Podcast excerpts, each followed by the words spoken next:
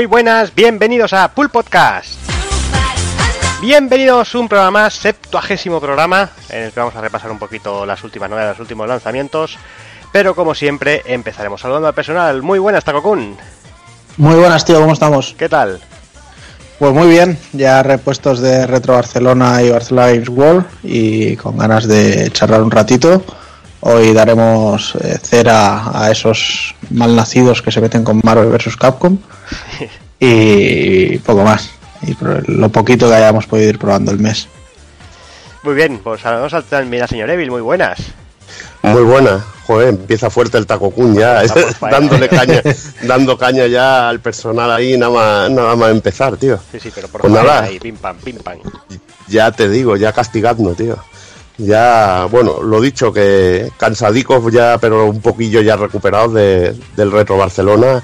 Y nada, deseando de empezar a hablar aquí un poco de, de cómo ha ido el mes y, las novedades y noticias que, que, han habido en el mundo del videojuego actual. ¿Todo bien, Ibel?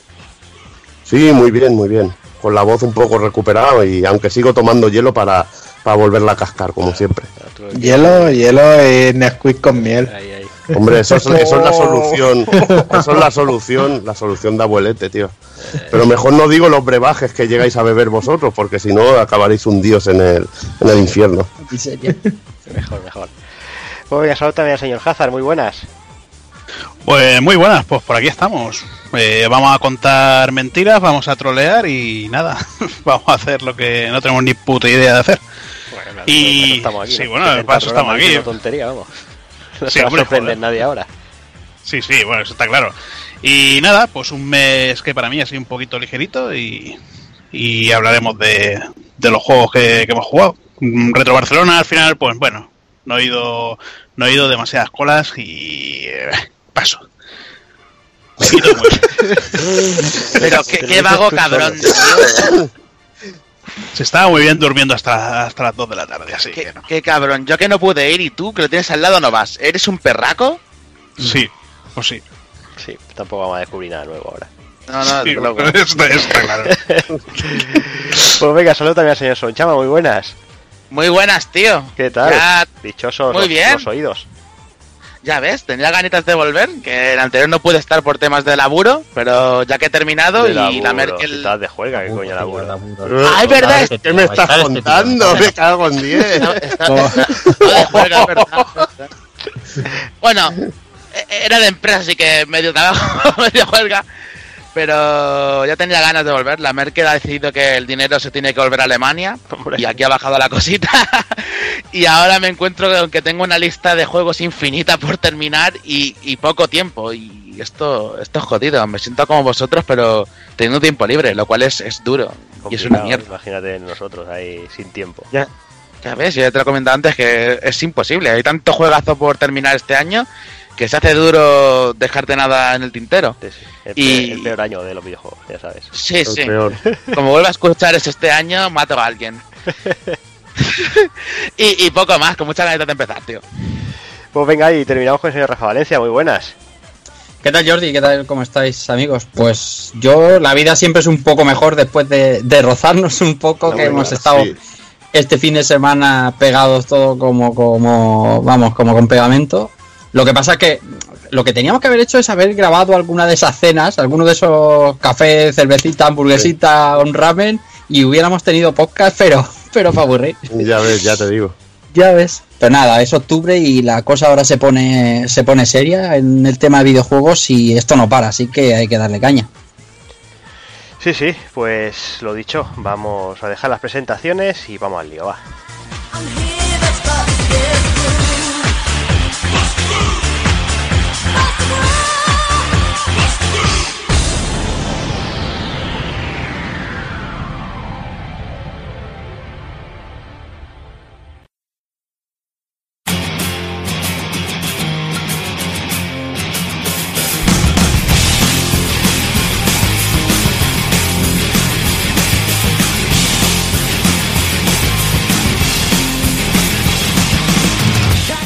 Y el septuagésimo programa comenzaremos con las noticias destacadas del mes de septiembre de 2017. Pasaremos a las novedades del mismo mes. Analizaremos Marvel vs. Capcom Infinite. y remataremos con el ending.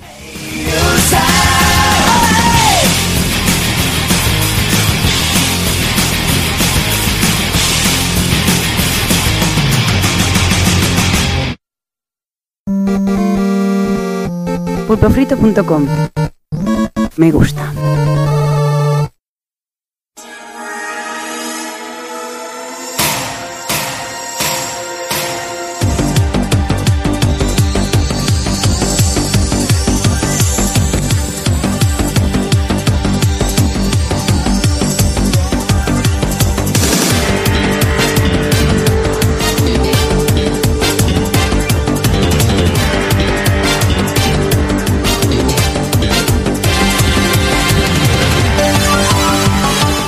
Pues venga, vamos a empezar con las noticias. Hacía tiempo que no empezamos una noticia con un Nintendo Direct. Eh, la verdad es que, ya se echaban de menos. Y, vamos a remontarnos hasta principio de, septiembre con el Nintendo Direct que prepararon para el Tokyo Game Show. Eh, la verdad es que fue un Nintendo Direct fue flojete, pero bueno, algunas cosillas se vieron. Eh, por ejemplo, empezaron mostrando Super Mario Odyssey y aprovecharon para, anunciar la consola con los Joy-Con rojos y el juego incluido en el, en el bundle, pero eso sí, el juego siempre es en descarga, no hay juego físico, así que cuidado el que se la vaya a comprar que, no viene juego, para descansar, vaya. Que, poco espacio te va a quedar, sí. Sí, sí, compra ese ahí a cholón.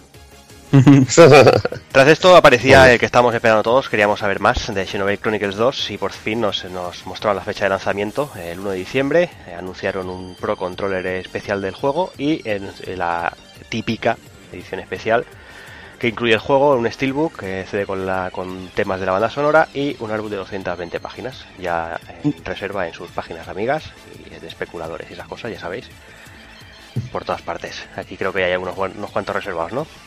Sí, la verdad que sí. Y explicaron un poquito lo del, lo del rollete de las distintas naciones que hay y todo esto y la verdad que tiene una pinta estupenda. Sí que le dedicaron le dedicaron 20 minutillos eh, a explicar un poquito los mundos. Sí, y, el ambiente. Y me, y me mola el rollete porque te, en cada bueno, en cada entrega de Xenoblade te lo cambian un poquito todo, mm. todo el tema.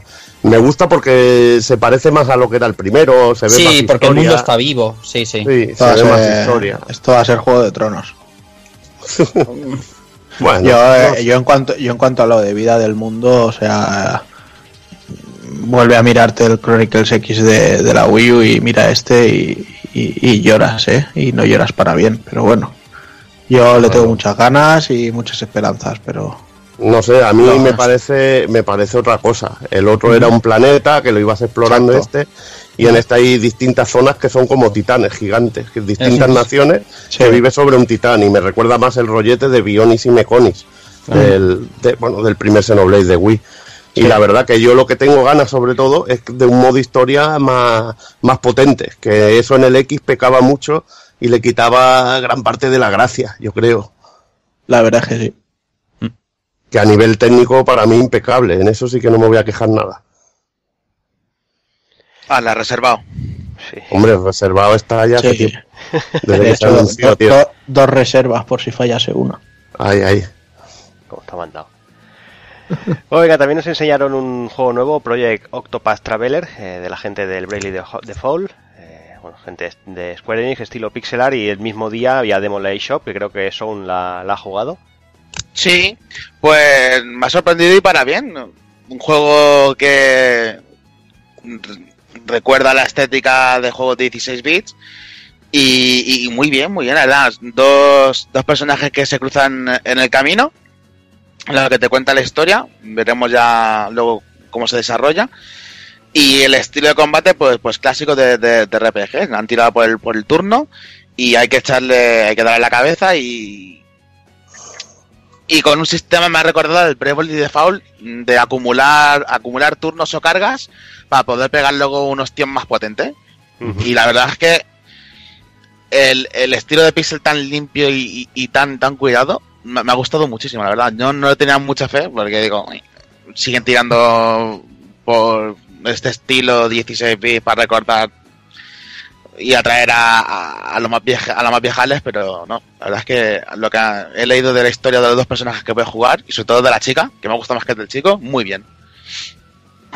Yo solo un pequeño apunte, que realmente este juego sí que ya, ya lo habíamos visto antes, De hecho, me parece que lo enseñamos muy brevemente cuando, cuando salió Nintendo Switch. Y ya está. Pero bueno, no sé, a mí no me, no me emociona lo que he visto, ¿eh? No, no, no, sé, o sea, que, no- sé que se me saltará la gente a la cabeza, pero yo espero mucho más con un juego es que así. a, a ni- Ya. a nivel de JRPGs ha jugado jo- cosas mucho mejores.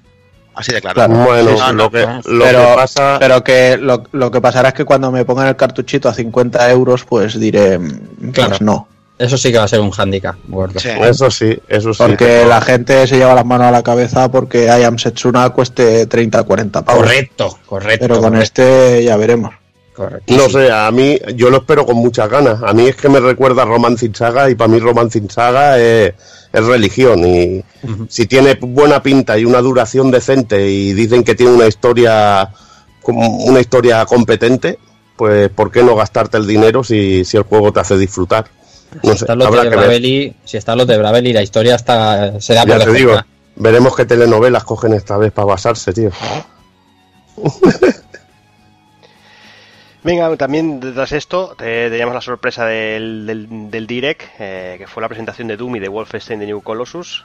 La verdad es que, que bueno, que dentro de, la- de las limitaciones de la consola parece que han logrado hacer uno, un- bueno, adaptar ese motor gráfico. Y por ahí están dando, creo que son 30 FPS bastante sólidos. Y bueno, dicen que, que se ve, que luce bastante bien, ¿no, Rafa? No sé si la has seguido un poquito. Sí, sí, sí, sí. Eh, parece que eso es, eh, va a ir a 30 FPS. Hay mucha gente que se queja de que Doom es un juego de los que necesita 60 FPS. Yo estoy bastante de acuerdo con eso. Pero sí que es verdad que lo que se ha visto, de hecho, estaba en la Barcelona y se podía y se podía ver. Y, y no te canta, ¿sabes? No es de esto que dices, "Mm, falta algo, ¿sabes? Y a mí, de lo que he visto, me parece muy bien. Lo que está claro es que Bethesda, Bethesda es como, como una mosca, ¿no? Y cuando hay una mierda cerca mm, que da calorcito, se acerca, ¿sabes? Y, están apostando fuerte por, por Switch, porque llevar Wolfenstein 2 también ah, a, a la consola sí que es verdad que el motor han dicho que lo pueden portar con relativa facilidad, pero, pero no sé yo cuánto público objetivo de Switch es. mm, Pues mu- un- mucho, mucho, tío. Porque a mí me sorprende que el Doom estaba mucha gente a tope. Y me sorprende porque, vamos, Cual- que el de, cualquier cosa el que salga en One- Switch va a ser lo que estaba todo el mundo esperando. Sí, pero Sí, me no, parece, me parece, me parece grotesco, teniendo una versión de One o de PS4 que te va a 60 y, se, y va fluido como va, y ya no hablemos de la de PC. La de O sea PC, que- vamos, sí. Claro, Yo- es que este juego, yo no sé si tienes dos consolas, ¿por qué lo vas a querer en Switch? Por la puta tarjetita, tío. Es que no sé, ya me llego a preguntar eso. ¿Qué tiene la puta tarjetita? Que no es CD, que no, no sé. Que tiene, que un, que tiene sabor raro. o para sí, puede ser, cagar. tío. Bueno, la tarjetita, pero Doom, por ejemplo, en Switch viene sin el modo online. El modo online son 15 gigas aparte para la SD. Tócate. Solo viene la, la campaña, ¿sabes? En la tarjetita. Eso más el DLC, que también hay, hay un DLC de este juego. Así que. Yo solo os digo una cosa. Eh, yo veo aquí muchito amor de Bethesda para Switch. Y acordaos, Metroid, Metroid Prime 4, En el motor este. Bethesda y de Tech. O y de software o como coño se llame. Yo ahí lo, yo ahí lo dejo. ser. Pero ¿qué Puede estudio ser. lo va a hacer? Venga, mójate del todo. No, no, los, los internos de Bethesda, los que hacen el Wolfenstein, por ejemplo. ¿Van a hacer Metroid Prime? Metroid Prime. Eso te digo yo. Es una apuesta dura ahí, ¿eh? Hombre, hay que decir que, que el motor que usa el, el Doom, el Vulcan, es a, a prueba de bombas y vamos, eh, han demostrado que pueden adaptar incluso en Switch. No me extrañaría que pudiesen hacerlo perfectamente. Ahora mismo están en Mercury llorando. A ver, se, se dijo que era un cambio de estudio. Por lo Mm. tanto, a retro los descartamos. Y vemos que de repente esta gente está llevando dos FPS que tiene, dos FPS que lleva Switch. Sí. Y bueno, para mí, no sé, yo creo que es bastante eh, posible al menos. Es una buena apuesta, bien. Mm, Hombre, también piensa que, que tampoco es una mala apuesta por parte de Bethesda. O sea, en FPS No, no. en Switch ahora mismo no hay nada. O sea, Y- Sí, sí, y- ya te digo, y- ya te y digo. No será, y no será porque esta gente no sabe hacer FPS, vamos. por eso. y Mm. como Si solo dicho- tienes Switch, No, no, si yo, si yo no digo que vaya a ser una mala apuesta, yo solo digo que para mí van a ser ellos los que hagan el Metroid Prime 4. Bueno, pero eso es ID, ¿no? Los que hacen el Wolfenstein y. sí, bueno, Mm. y de Bethesda, misma madre. Bueno, Venga, seguimos eh, con otro de los lanzamientos que se esperan para principios del año que viene, con Kirby Star Alice, que, que bueno, em, mostró un poquito de su jugabilidad Evil. Y, Ya ves. y bueno, ahí está. Bueno, ya tenemos nuevas aventuras de Kirby ahí para darle. Poco más que decir. No sé, es que tampoco van a revolucionar nada. No, eso está claro. Venga, pues eh, anunciaron actualizaciones para Splatoon 2, para ARMS, apareció Fire Emblem Warriors, anunciaron los arcade archives, eh, que son los clásicos de arcade de Nintendo para, para Switch, que bueno, es otra manera de sacar pelas de donde no hay. Eh, Sniper Clip Plus, que bueno, juego de recortar. Eh, mostraron otra vez a Skyrim, que ya lo dijeron para 17 de noviembre. Otra vez. Ah, sí. Sí. Otra vez, tío. Volvieron También a- estaba allí, en la Barcelona, macho. Y es que no se ve mal, es que lo ves en la consola, sobre todo en modo portátil, y dices, me cago en la puta, tío. Joder. Pero es que ah, es la versión que todo el mundo necesita, porque lleva un traje de Link. Es cierto, es verdad. Pero se ve muy feo el traje, coño. El, fe- Da, el traje es da- horrible, da tío. igual, pero el si el juego sale en Switch, es la mejor versión. Hombre, a, a- eso a es a- a que escuece, cabrón, ¿eh? Chulazo. Y venga, pues otro juego con contenido exclusivo, Rocket League. que, bueno, ya me dirás. eh, Bueno, yo- es un juego que tiene mucho éxito. Yo la verdad es que no lo he encontrado el qué. Pero sí que la verdad es que hay mucha Mm. gente enganchada a ese juego. Competitivo, sobre todo. Genera mucha comunidad y atrae, atrae a la chavalada, así que Mm, tienen ahí la receta del éxito. Mm. Hostia, que ya había dicho que te atrae chavalas, y digo, ¿dónde hay que jugar? Enseñaron también Dragon Quest Builders, la versión para Switch. Que también puede ser un juego Mm. muy, muy Bien, divertido en esa consola. interesante. Para Mm. que no lo tenga en, en otra. Y un esperado, esperadísimo por la parte Sí, de Pulpo Frito Team. ese, ese remaster o lo que quiera llamar, Eleanor Switch. Sacaos las chorras y hacer un redoble. ¿Por qué? ¿Por qué tiene que salir Elena- Eleanor, tío? Eleanor, Eleanor. Porque Mira, es el que es- mejor juego de, de- de- de esta gente, tío. ¿lo sabes tú? madre Porque Switch es la única máquina que va a ser capaz de, de conseguir la esencia del juego. No te ves tanto cachondeo que también sale para Play 4, ¿eh? O sea... no, te, no, te, no te regales tanto. No te regales aquí. O puede que sea el único sandbox que puede mover Switch. Es posible. Creo que no También tuvimos ración de NBA 2K8, FIFA 18, WWE... Eh, 2K8, o sea, sale el de hace 10 años. Sí. Sí, más o menos. Eso es para ver FIFA el, el 18. interés que tiene el juego. Sí, sí. FIFA 18 eh, está bien eso de no poder jugar con los amigos, ¿eh? Muy muy bien ahí, ¿eh? Está muy bien Muy pensado. rico, muy rico. No se puede jugar. Eso es crear comunidad. ya ves, tío, porque tienes que hacerte amigos de los otros, de los demás. Claro, Comunidad hater. Y bueno, y después en 3DS se mostraron varias cosas. eh, quizá lo más interesante es el Mario Party Top 100, que es un bueno un recopilatorio de, de los minijuegos de Mm, Mario Party. bueno. Y el guay. Kirby Battle Royale, que tampoco tiene mala pinta. Creo que había algunas cositas más, pero no sé, Bill, si había así. Nada. No más recuerdo así nada más. Amigos. más rescatable. 600.000 amigos. No, Sí, tanto, ami- no, a- tanto. los amigos de la, de la boda de. De la boda de Mario de antes, hombre. Sí, eso estaba ya. no vayas al Pero- barato, tío. Venga, pues ahora voy yo. Eh, vamos. La sección habitual Street Fighter V con Taco Kun. Street Fighter 5. ¡Mamá! eh, ¡Que Capcom ha sacado el Street Fighter 5 Arcade! ¡Que dijeron que no lo iban a hacer nunca! Y esas tonterías de llantos que vamos a escuchar, ¿no? De gilipolleces, de ¡guau! Me tengo que volver a comprar el juego, Capcom mal, Capcom ojete, Capcom mierda, bla bla bla bla bla. A mí me llamó una vez Marguenda, me llamó Marguenda el, el Jordi, pero si tú cambias ahora Capcom por PP, lo serías tú perfectamente. No, el, el, el Juanan hoy, hoy veo que está más rollo Inda, ¿sabes? Lo veo más en. Uh, uh, Exclusiva. brutal, ¿eh? Exclusinda. Exclusiva. Venga, va. Venga, va, cuéntanos tu, mierda, cuéntanos tu mierda de Street Fighter 5 que solo te interesa a ti, va. Venga, venga.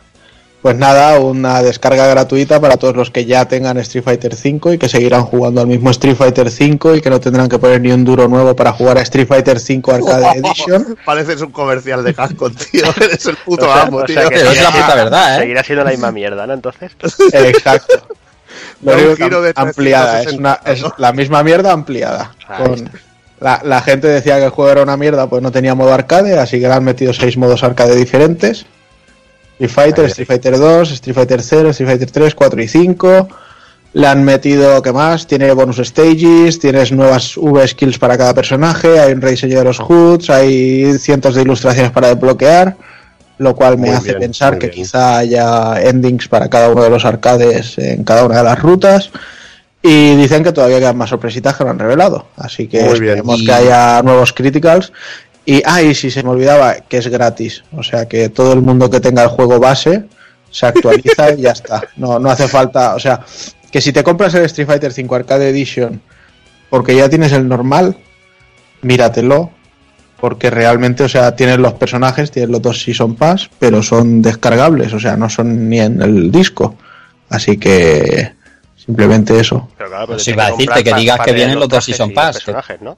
Eso. ¿Mm? Porque no te los dan. Si tienes el 5 normal, no te dan los personajes. Ya, pero te sale más a cuenta comprarte el 5 normal en, en edición de esta digital con los dos Season Pass y, y luego Carda Troya con los Arcade Edition. Que te los podrás descargar igual, gratis. Bueno, todo este tipo de cosas quema, ma- quema a la gente, la vuelve loca y al la, final... cosa, la, cosa fue, la cosa fue muy clara y como siempre la gente lo saca de contexto. Mientras dure la saga Street Fighter V, todo aquel que tenga el disco de Street Fighter V podrá jugar con todo el mundo. Fin. Ya, ya, ya, ya, No pero no se, no se prometieron updates en disco y están saliendo. Bueno, y eso eso da no es. igual, Levi. Eso da igual. Si- Pero, si no pero yo fracciona no la comunidad, actualizarlo normal. Exacto, si es que el, Sí, eso sí, eso sí, eso sí, pero hay muchas promesas que, que es que hay que decirlo todo. Igual que ahora digo que el juego ha cambiado totalmente, que no es lo que salió. Pero no es la ¿sabes qué primera. Pero, Sí. todas la- pero todas las cosas, igual que se revisa, o sea, si el juego sale un ojete y, y lo van mejorando, Claro. también es cierto que si ellos van invirtiendo eh, pasta y ven que no recuperan todo lo que quieren recuperar, pues donde dije digo, digo Diego y, y meto otra versión y si hace falta lo saco en Xbox. Claro, claro, claro. Bueno, lo que, eso- lo que pasa es que yo no lo veo la mejor manera de llevar el marketing del juego. Para mí lo ha llevado alguien bastante Bueno, a ver, incompetente. te- tenemos- No sé, eso ya es una clara- opinión. tenemos claro una cosa y luego lo veremos también en el análisis del Marvel vs. Capcom.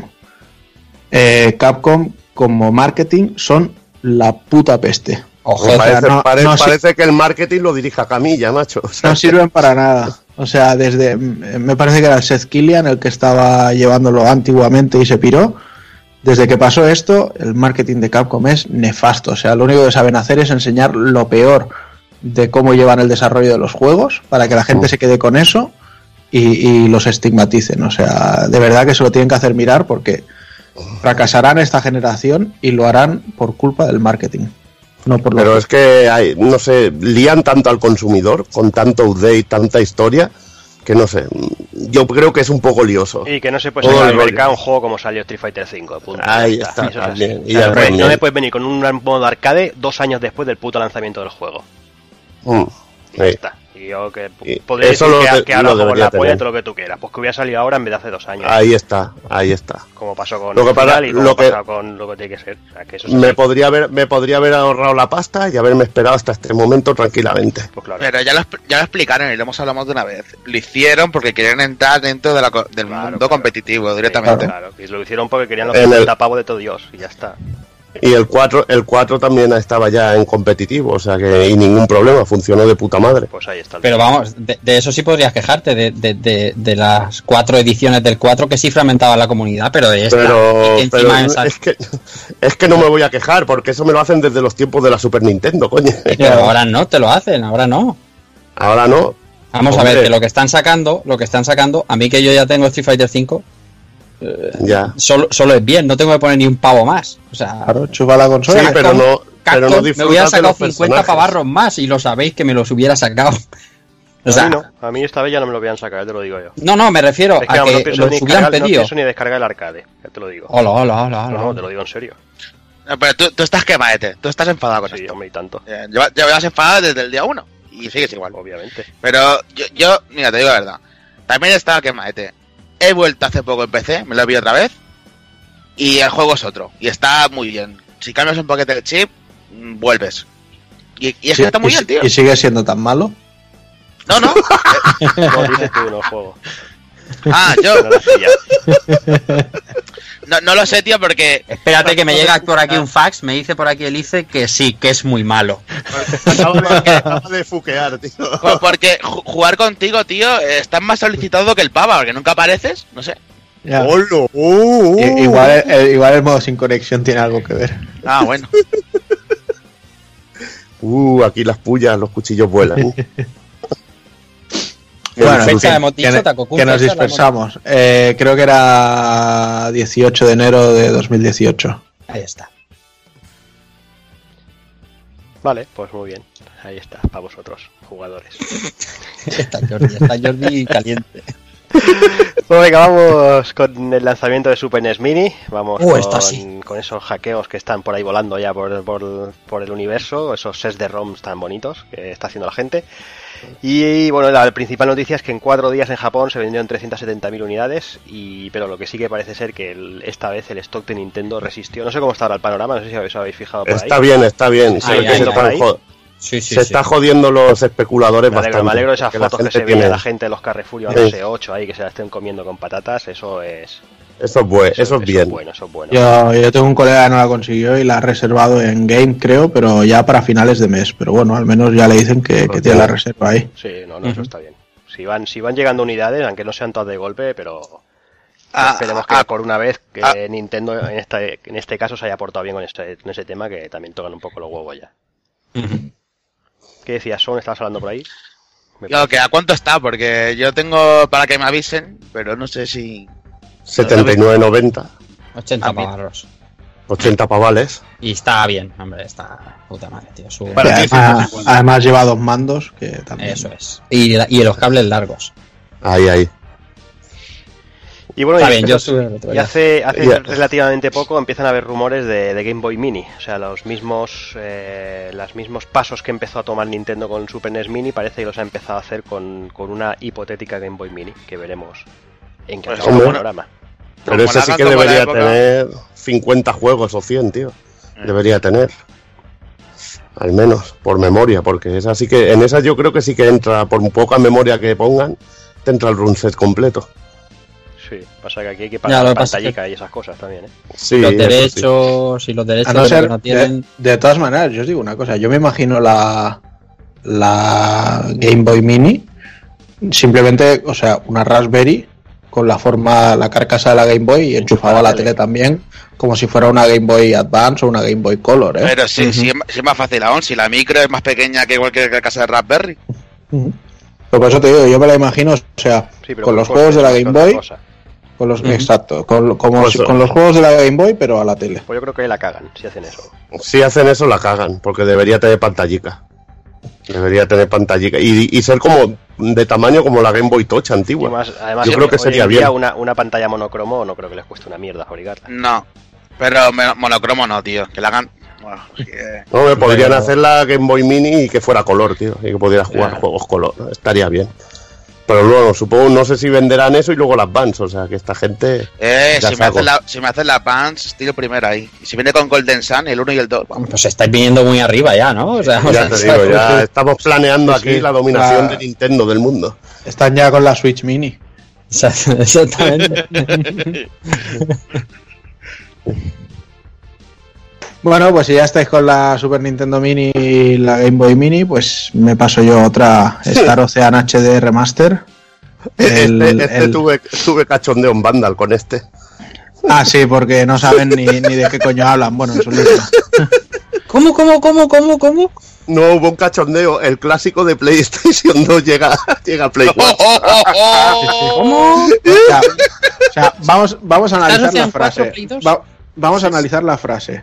El clásico de PlayStation 2. Si como el clásico se refiere a la saga, ya van mal porque no nació en Play 2. Y si como el clásico se refieren a este Star Ocean de las Hope, ya van mal porque es de Xbox 360 y después PlayStation 3. Bueno, pero Con lo cual, o sea, No, no han dado ni una. En No, el que no. Castlevania lo hace Mainstream Mercury Steam, entonces no podemos discutir mucho aquí, eh, cuidado. Ese es el nivel. Es una, ese es el nivel. es una Eso es. cagadilla, es. una cagadilla y supongo que se equivocaría el, el que metió la noticia con el 3 seguramente y mira, Sí, es lo Eh, debió de ser el, el que estaba buah, hace años también la liaron con, con Xenosagas y, y con Yakuza y historias. Pero bueno, Y- esas, y- cosas siempre, esas cosas siempre pasan. Nos lo, tomamos, y- nos lo tomamos con humor y ya está. de hoy. Este, Sí, sí. Eso, eso, nos, eso nos lo tomamos con humor. Lo de los niveles fatuos o fáusticos o fálicos o como sean. Suntuoso, Suntuosos. suntuosos. Y las, y las trilogías maravillosas de Mercury en Castlevania. Eso, eso ya no nos lo tomamos ni con pena. Volviendo al, al de las Hope, esto que en, en Japón lo petó, que porque es que a mí eh, a mí me pareció flojo, flojo, flojo, ¿eh? Como para Pues sacar muy una versión HD. Muy mal, eh, Pues, muy mal. pues creo que este Mal. fue, sin contar los Souls, creo que este debió de ser el último juego al que le eché más de 100 horas. O sea, Eh, para mí fue un Star Ocean increíble. sobre- A nivel de combate, Sí, El combate sí, es increíble. Por mucho, por mucho que la historia Es que la historia es muy floja y sobre todo al final, porque las 100 horas se las lleva siempre, es decir, no es un juego que te puedas pasar en 40, no, no se puede. Pero para un fan de la lu- para un fan de la lucha, el sistema de combate es que Es es counter, Sí, etcétera. sí, sí, es, que- es hacerte polvo y eso salva el juego, tío. Ah, yo me acuerdo- que, eh, yo me acuerdo luego que vinieron pasaba- algunos Tales cogiendo, cogiendo la misma fórmula.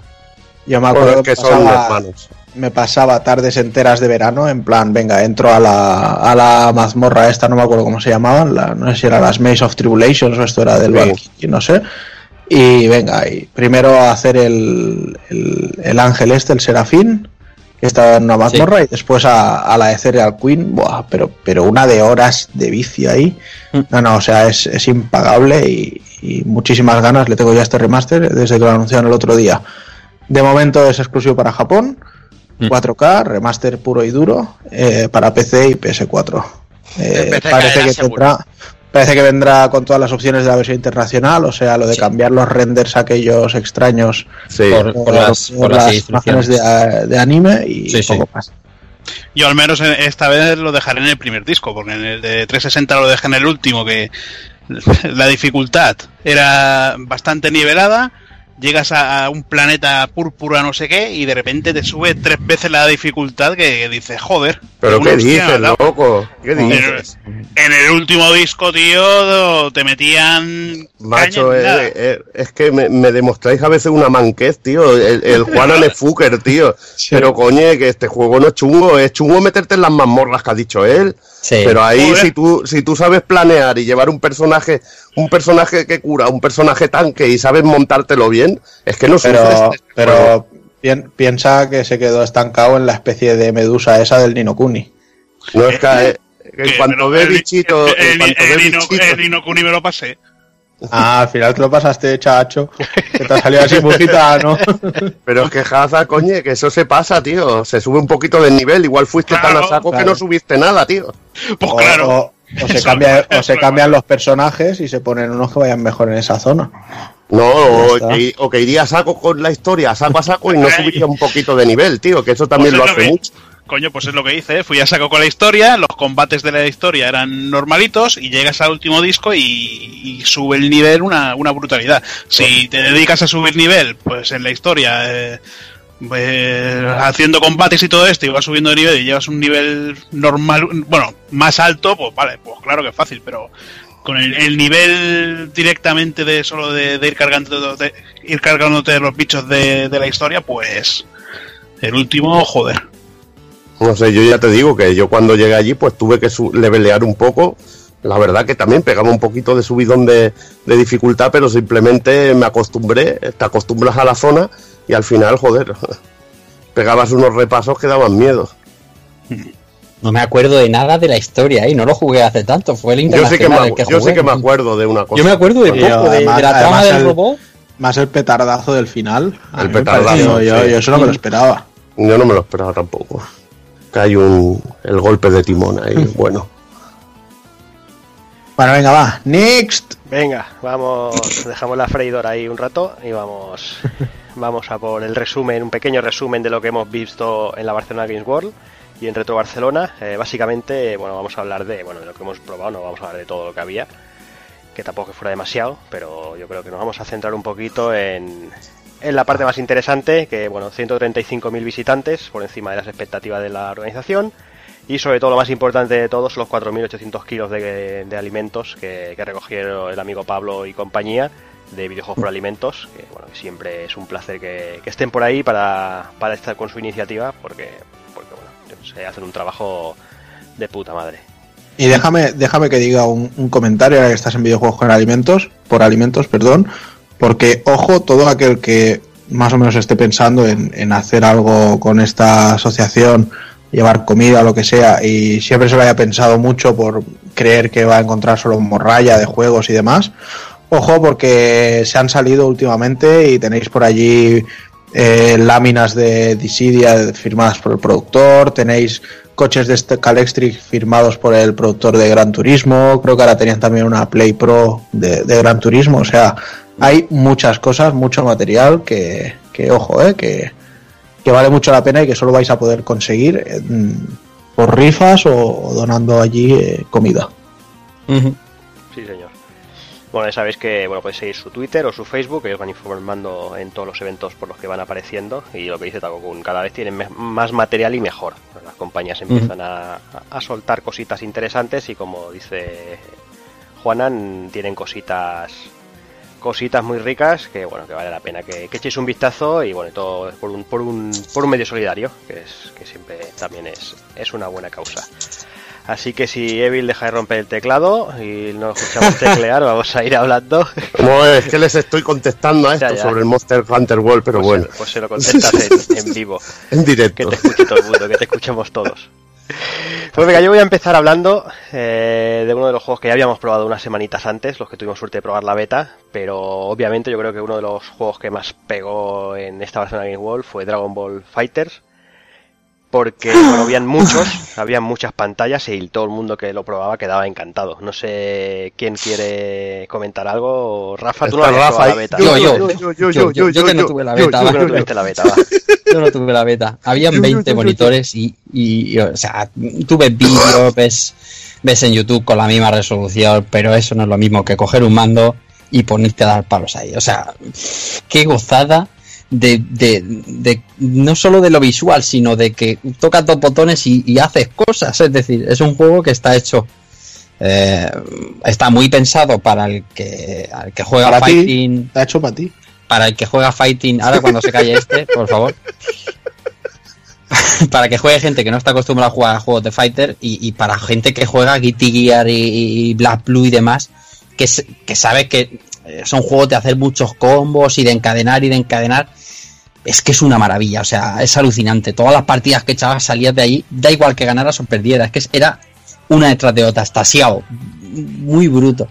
Me encantó, no sé, es, que sobran las palabras. Todo el mundo que jugaba estaba encantado. No será el juego de la feria porque, como ya ha dicho Jordi, había beta y estaba también Mario por ahí pululando, pero sin duda era el juego que más colas eh, generaba y eso que había más de 20 puestos para jugar. Ya ves. Yo creo que, sí, que todo el que lo probaba se quedaba encantado, sinceramente. Mm. O sea, es lo que tú dices. Lo que yo vuelvo a decir, lo que he repetido un montón de veces. Mm, el que busque un Budokai y un Tenkaichi, que, se aleje. O sea, que juegue modo historia, que se aleje del modo, que juegue el modo historia y no entre al online, porque se va a quedar sin consola y sin tele, porque va a salir por la ventana volando, yo lo aviso. aparte de, aparte de su barra de vida, que también va a salir volando. Sí, bueno, pero eso, eso, es más asumible. yo lo digo por, por lo que lo digo. O sea, por la rabia. Juego de la rabia y ya sabes que eso, cuando empiezas a volar, cuando haces pop ya no, hay stop, ¿sabes? caen las barras ahí a lo loco, con, con ganches algún enfermaco. Yo tengo, yo, tengo ganas de ver a la gente llorar, tío. Eh, ya lo comenté hace un tiempo que este juego va. Como pilla alguien por sorpresa, va a hacer, va a hacer que llore. Qué bruto.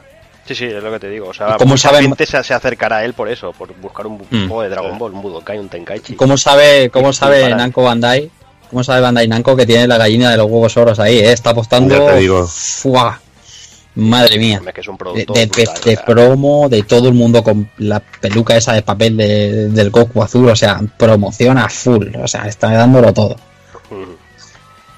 No, no, perdona, todo lo estaba dando Sony ahí regalando Burger Kings a todo Dios. Ya Sí, pero estamos, me ya refiero a estamos. lo que llevaba Namco Bandai. O sea, es que, es que eres más Sony, tío. es que- Nada, que- Sony, eso Sony es el mal. Estaba engordándonos para O devorarnos. sea, Sí, sí. Ba- Bandai Namco llevaba.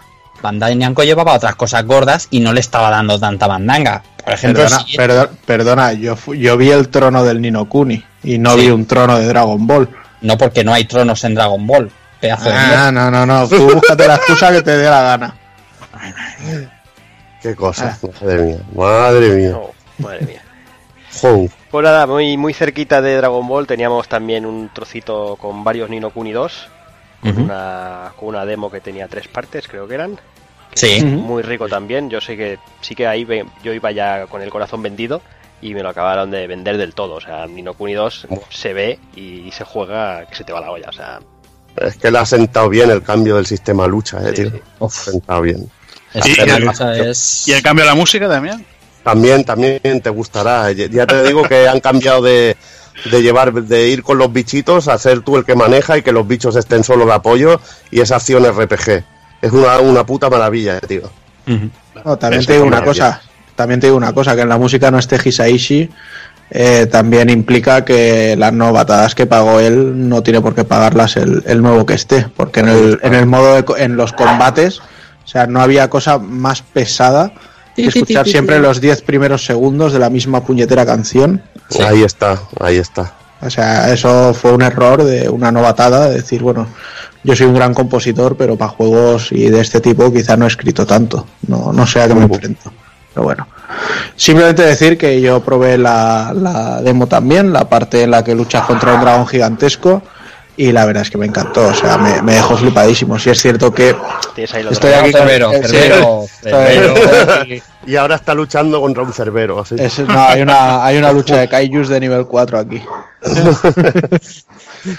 Y eso, y me hice el combate del dragón. Sí es cierto que ranqueaba un poquito en algún que otro momento. e incluso el posicionamiento del personaje a veces te quedabas un poco por detrás de alguna de las patas o de la cabeza. Pero bueno, es que siendo un bicharraco tan grande y con toda la animación y las cosas que hacía en pantalla, pues era, era algo lógico. Además que es una beta, o sea, no, bueno, ni eso, era una demo para la feria. Eh, yo lo digo, Nino Kuni va a ser una burrada, pero, pero increíble. Y, y a ser uno de los mejores comienzos que vamos a tener de año, porque saliendo a principios de 2018, Mm. o sea, vamos a tener ahí RPG, pero, pero increíble. Y estaba bien eso de dividir la, la, la demo en tres partes porque te decían, bueno, puedes hacer la lucha esta decía Takokun contra uno de los jefes gordos gordos, una, una parte de exploración donde vas por el mapa y ves a los muñecos en plan chibi eh, y, vas viendo cómo se manejan por el mapa y una mezclada entre los dos con un poquito de lucha y vas viendo el sistema y es, está- o sea, yo jugué los tres es que te quedan maravillado. El arte de Nino Kuni ya era indiscutible, pero es que esto se ve, es que es alucinante. No sé si os fijasteis que que decía Takokuna que renqueaba, que las cosas están metidas en unos totem de madera ahí súper encerradas. El que yo estaba, el, te veías estar aquello a 50 grados, tocabas el- el- el- la caja de madera y ardía. Y por lo que me, por lo que decían las malas lenguas, al día siguiente tuvieron que cambiar tres plays porque habían ardido ahí dentro. Sí, joder. bien pensado. Como más, eso hay que. Eso me es dijeron. que, bueno, están bien pensados, ¿eh? Para Sí, sí, ahí. Sí, sí, sí. Uno que no tenía excusa era otro que había muy cerca, eh, Code Vein, Code que íbamos con Uf. muchas ganas y... Uf, uf. Qué miedo dio aquello. qué a miedo eso le falta, le falta muchísimo, tío. Uf. Le falta muchísimo. Iba, Yo- iba, iba a pedales, como diría Dani. Iba a pedales. Yo me quiero mucho a Bandai Namco, eh, me encantan los Souls y los God Eater me, me agradan bastante y le tengo mucho aprecio al estudio.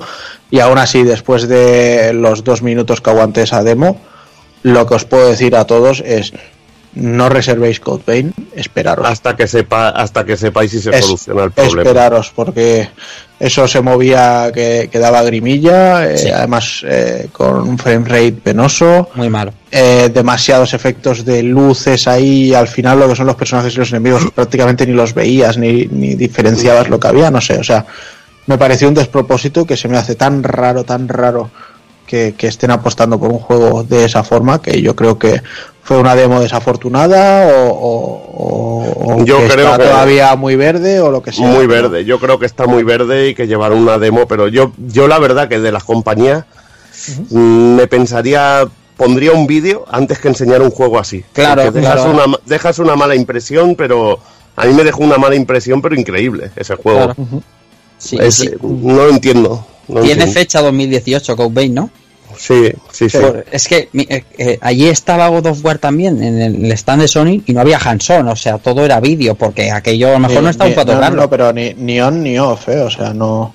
No, no, me refiero que, Ah. que solo había vídeo, que no, no sí, sí, había... pero, pero Y- con y- el con el Days Gone, por ejemplo, Mm. tú no podías jugar, pero había una demo Había- a puerta cerrada que había un pavo que lo jugaba. Y que habían varios pases y tal. Pero es que este of Vein, yo miraba al Nada. chico, a- al chico del stand, que vamos, que ese sabe bastante menos que, que nosotros de lo que estábamos viendo, y decía, pues esto va a 10 frames a veces. O sea, y lo que dices tú de los brilli brilles, esto de las lucecitas azules, que, que, que todo brilla y hace destellos azules, me daba una rabia. Y no pegaba, sé. no, pega además con la acción, ¿no? con el tipo de, de ambientación y eso, no, no, no, no concuerda.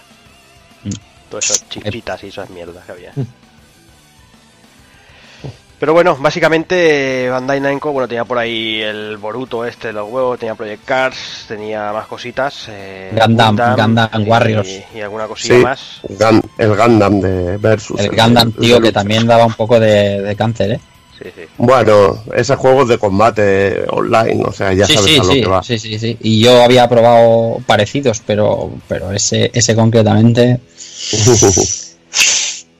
Y bueno, pasamos, pasamos a Sony. Eh, además de intentar obstruir las arterias de todo el mundo, de todos los asistentes con, con Burger King, eh, con estaba Whopper- claro que la sí. con Whoppers y Long Chickens, estaba calles claro que la, que la gran apuesta de este año era Gran Turismo Sport, obviamente. Eh, Sí. Había muchas cabinas de juego, había unos pantallones ahí exagerados, tenían un Mercedacos ahí de puta madre ahí mostrando Uf, músculo. De color verde, color verde pistacho ahí, Sí, guapi. sí. Sí, sí. Gran Turismo además, con unos volantes de estos, el G, no sé si eran G29 y incluso había alguno un poquito más, más bestia. Y la verdad es que, que, bueno, el juego luce muy muy bien. Y, y, bueno, en breve lo tenemos, lo tenemos por aquí. Otro de los que se dejó ver y tocar eh, fue Detroit Become Human. Que no, no, no, no llegaste a probar, ¿no, Takokun? Sí, sí, yo ¿Llegaste le, le estuve dando un, un pequeño tiento, sí, y de hecho estuvimos charlando un poquito con, con Mario allí de, de PlayStation, tanto de Detroit como de, de, de Horizon Zero Dawn de Frozen Wilds. Y la verdad es que poquito le pudimos sacar, porque poquito pudimos hablar de, de Detroit. Pero bueno, eh, básicamente todavía no tenemos fecha, no sabemos si habrá mejoras para PS4 Pro o no. Eh, bueno, eh, simplemente pues que parece que han aprendido bastante el equipo de David Cage de, de los problemas y fallos que tuvo Beyond Dos Almas, eh, sobre todo del poco interés que generó y de, de estar en, saliendo en una máquina que ya no les permitía hacer lo que, lo que esperaban hacer con el juego Mm. y que parece que bueno que esta vez han tomado, ta- han tomado mucha nota incluso también han cogido algunas cosillas que, que han podido aprender de, de Until Dawn que salió de por parte de Supermassive hace un añito un añito y pico. Y bueno la, la demo la verdad es que estaba bastante curiosa estaba muy guay el, el rollo este de la barra de porcentajes que según lo que ibas investigando pues luego las acciones ocurrían de una forma o de otra, la gente hablaba sobre todo mucho de, pero tú qué coño has hecho aquí, ¿le, le has disparado, no le has disparado, has hablado, llegaste a mirar la foto o no sé quién, ¿sabes? Porque según lo que ibas haciendo, pues al final realmente la, la demo evolucionaba de una forma o de otra y la, la situación en la que estabas pues iba de una forma u otra. La verdad es que tiene bastante buena pinta y se ve bastante más intenso que, que otros títulos de, del equipo de David Cage y podemos esperar no diré el bombazo del año pero pero una al menos una IP nueva y exclusiva bastante interesante Ujú. Y también dices que me- hablasteis de, de Frost. Bueno, perdona, Rafa. No, no, no, iba a decir que de, de- de Detroit que también montaron un señor puesto con, con sus 15 con sus 15 eh, puestos de juego seguro. Eh, a mí me, me sorprendió porque, o sea, no, no lo esperaba tan, tan alucinante, pero sí que me chocó y además no sé con quién lo comenté cuando paseábamos unas veces por ahí, que no creo que, no sé si tienen un problema o, es que las ferias no son su público, o sea, la gente que va a las ferias no es el público que se para a probar ese juego, pero sí que es verdad que en todo lo demás había unas colas que que, te, que- que es bastante serias y para Detroit Pues la gente cuando va a una feria quiere coger un mando y hacer cosas rápidas y ver vistosidad, movimiento sí, y tal, claro. ¿sabes? Normal. Y, y en, y en un juego de estos que lo que tienes que hacer es sentarte a leer, rebuscarlo todo, no sé, es como que, Ya. uh, es que le tengo que dedicar mucho tiempo, no sé. O sea, dan Sí. más pereza. Es ya no solo en las ferias, sino a nivel como demo en sí, estos juegos para mí dan mucha más pereza que, que otra cosa. ujú. No, por lo que te decía Taco Kun, que también decías que habías hablado de, de Frozen Wilds, de, de Horizon. Zero Dawn. Exacto, de este, sí, de este ya sí que nos contaron alguna cosita. Bueno, lo primero es que, como ya sabéis, a finales de año sale la versión Complete Edition con el DLC y, y Horizon Zero Dawn con los contenidos de la edición deluxe que, que salió digital. Sale a 49 pavos. Bueno, la primera pregunta al respecto fue una edición del año cuando todavía no hace ni un año que, ha salido el juego. Pero vamos, que la cosa pintaba bastante clara, que PlayStation no tiene un pelo de... Bueno, últimamente ya lleva unos años que para Navidades no se molestan en, en lanzar juegos. O sea, hay demasiada competencia y no se molestan en, en lanzar ningún bombazo en, en fechas puramente navideñas. Y entonces, pues lo que van a intentar y pretender con esto es, pues eso, la gente que se haga con una consola nueva en Navidades, que tenga un, un Horizon bien fresquito y reciente en, en las estanterías para llevarse a casa. ¿Qué podemos esperar de este DLC? Pues muchas horas, nuevas armas, nuevas mecánicas con, con estas armas, incluso también personajes mm, no principales, porque principal solo tenemos a Aloy, sino secundarios, que, que nos irán desvelando sobre todo la nueva trama. Y lo que sí que no me pudieron, quisieron decir es si veríamos nuevos tipos de enemigos mecánicos. Sabéis que pa- bueno, para mí esto fue un pequeño hándicap del juego, que es que había muy poca variedad a nivel de, de bichos y pues, sin duda sería fantástico que, que en este DLC nos encontrásemos. Eh, bueno, también lógicamente pues les pregunté de si viendo que con el tema de Uncharted 4 había funcionado también el, lanzar el juego, el DLC como un juego separado, ¿por qué no hacerlo también con, con Horizon? Pero bueno, la respuesta fue un poquito clara y, fu- y iba también muy en consonancia de lo que me decían antes, lo que comentábamos antes, que si a los seis meses ya haces un, un spin-off, como aquel que dice, aunque sea maquillando un DLC, pues eh, la verdad es que es un poco, un poco extraño. Y además es que, o, o- o sea, que sea la de un chart standalone, es que el protagonista no es Nathan Exacto, Drake. ahí, ahí está también la cosa, que realmente es- el, el foco de personaje también se, se queda siendo el mismo, Claro. amplía, amplía la historia en vez de contar una nueva, entonces bueno, Claro. pues no, no tenía mucha razón de ser. Vale, ahora mismo también ahí tienen una gallinita de huevos de oro ¿eh? en Horizon. En, en- Sí, sí, o sea, eso es- me, me comentaron que la IP está funcionando de una forma brutal. Joder, pues ya ves. No me meto con cifras e historias porque en estas cosas siempre parece que exageran un poco y, y no sé yo quién alimente esas cosas, pero parece que sí, que ha funcionado muy bien, que está funcionando muy bien y, y de tal manera que parece que, que Guerrilla no se está planteando Killzone, sino que seguir con, con Aloy a corto plazo. Así que por nosotros estupendo. Lo que sí que pregunté cuando teníamos nuevos trailers, tanto de este como de, de Detroit, de Horizon no me supieron decir, pero con Detroit eh, me dijeron que, bueno, que estando tan cerquita de su tierra, la Paris Games Week, que esperásemos que, hubiera novedades por allí. Así que supongo que en breve tendremos alguna cosita nueva. Bueno, también en la zona de Sony eh, había muchísimos, muchísimos más juegos. eh, lo que pasa es todo bastante escondido, pues, de alguna manera, eh, detrás del escenario y sobre todo, que, y ahí encontramos una joyita que estamos aquí deseando tener ya, que es Monster Hunter World.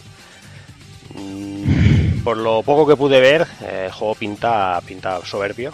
La verdad es que vamos a dar aquí un poquito de Nvidia Zone, porque el juego se movía de muerte, se lucía brutal. La verdad es que no lo pude llegar a probar, porque cuando quise probarlo fue demasiado tarde, ya estaba reventado de gente.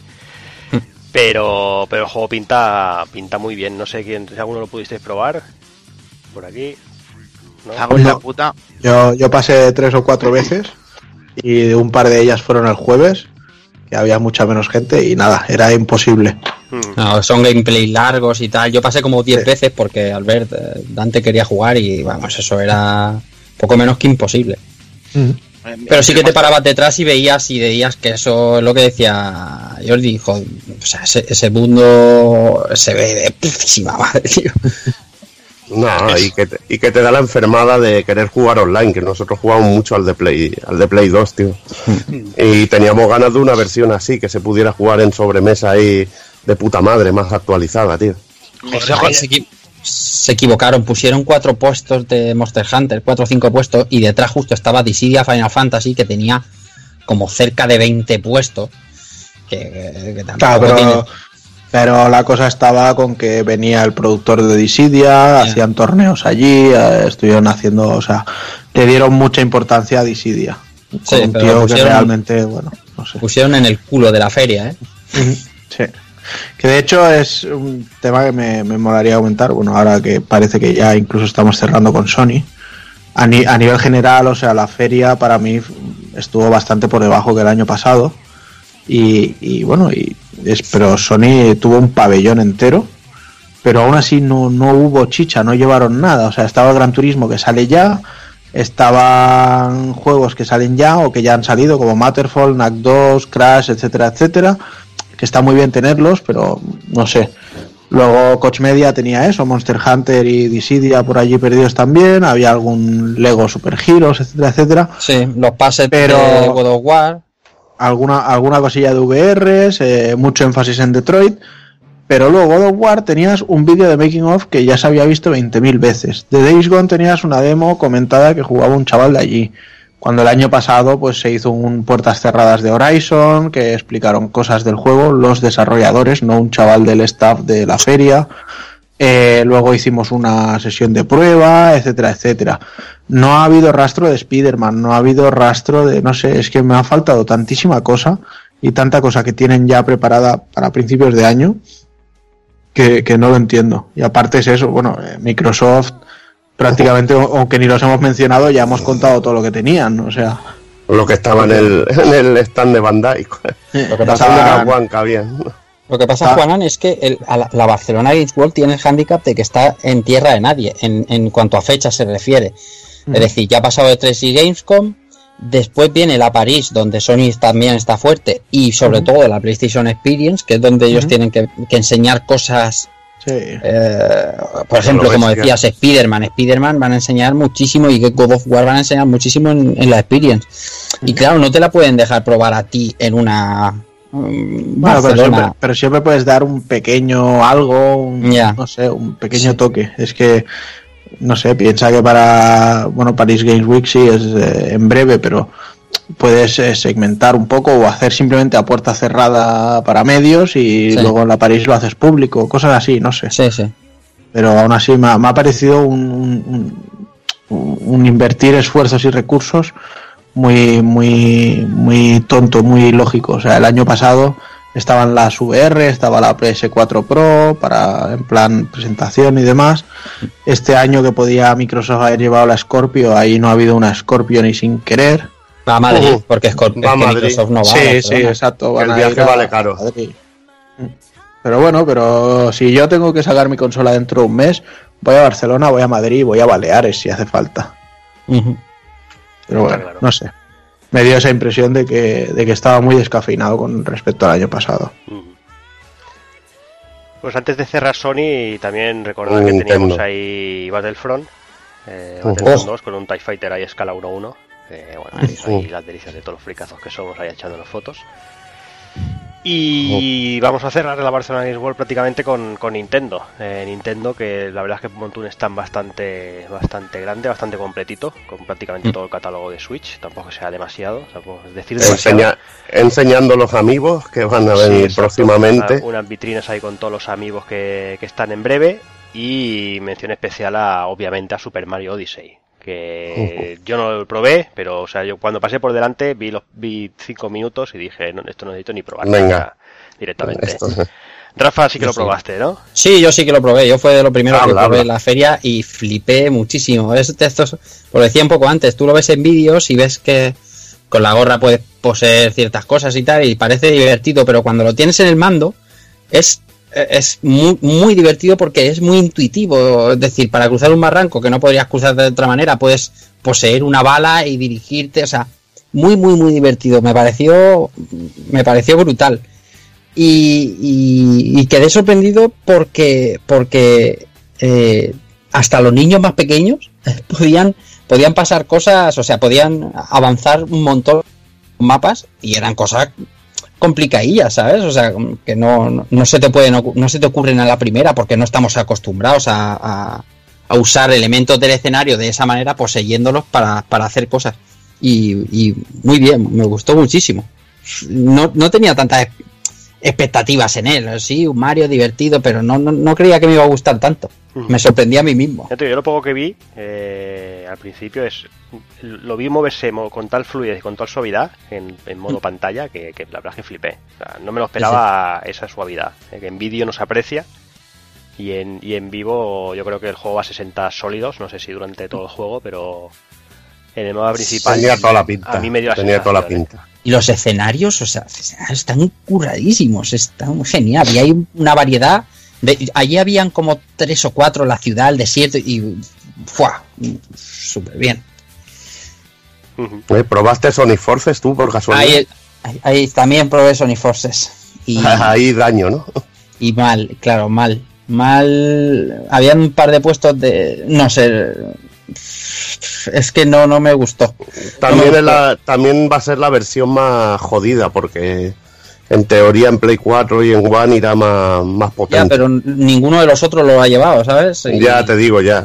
y bueno, estuve en una fase enfrentándome contra un Robotnik eh, con el Sonic clásico, con el Sonic gordito. Mm. Y, y tiene el control de Sonic Generations, o sea, las físicas de Sonic Generations, y no ves nada que digas, pues no es Sonic Generations, es algo más, no sé. Mm, todavía me queda mucho que ver, pero por ahora muy poca fe, ¿eh?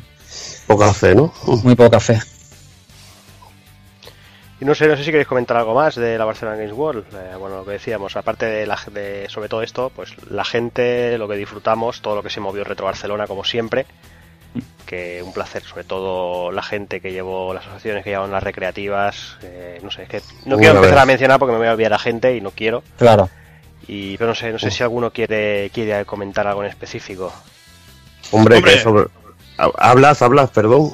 Sí, yo suelo decir que lo único, lo único ese Monster Hunter que tenía unas ganas de probarlo, pero bueno, eh, en cuanto salga seguramente lo vaya a pillar porque desde el Monster Hunter de Play 2 que tengo ganas de, de que, de que cambien el puto motor gráfico, porque joder. Pero no se como yo. A flipar, porque se movía aquello y no, no, yo no lo vi de ni, ni, quedarse clavo en ningún momento. Había un par de combates ahí con mucho bicho por medio y no lo vi, no lo vi rascar, ¿eh? No, no, este seguro que lo pillaremos. está mamado. Yo ya lo tengo reservado, así que.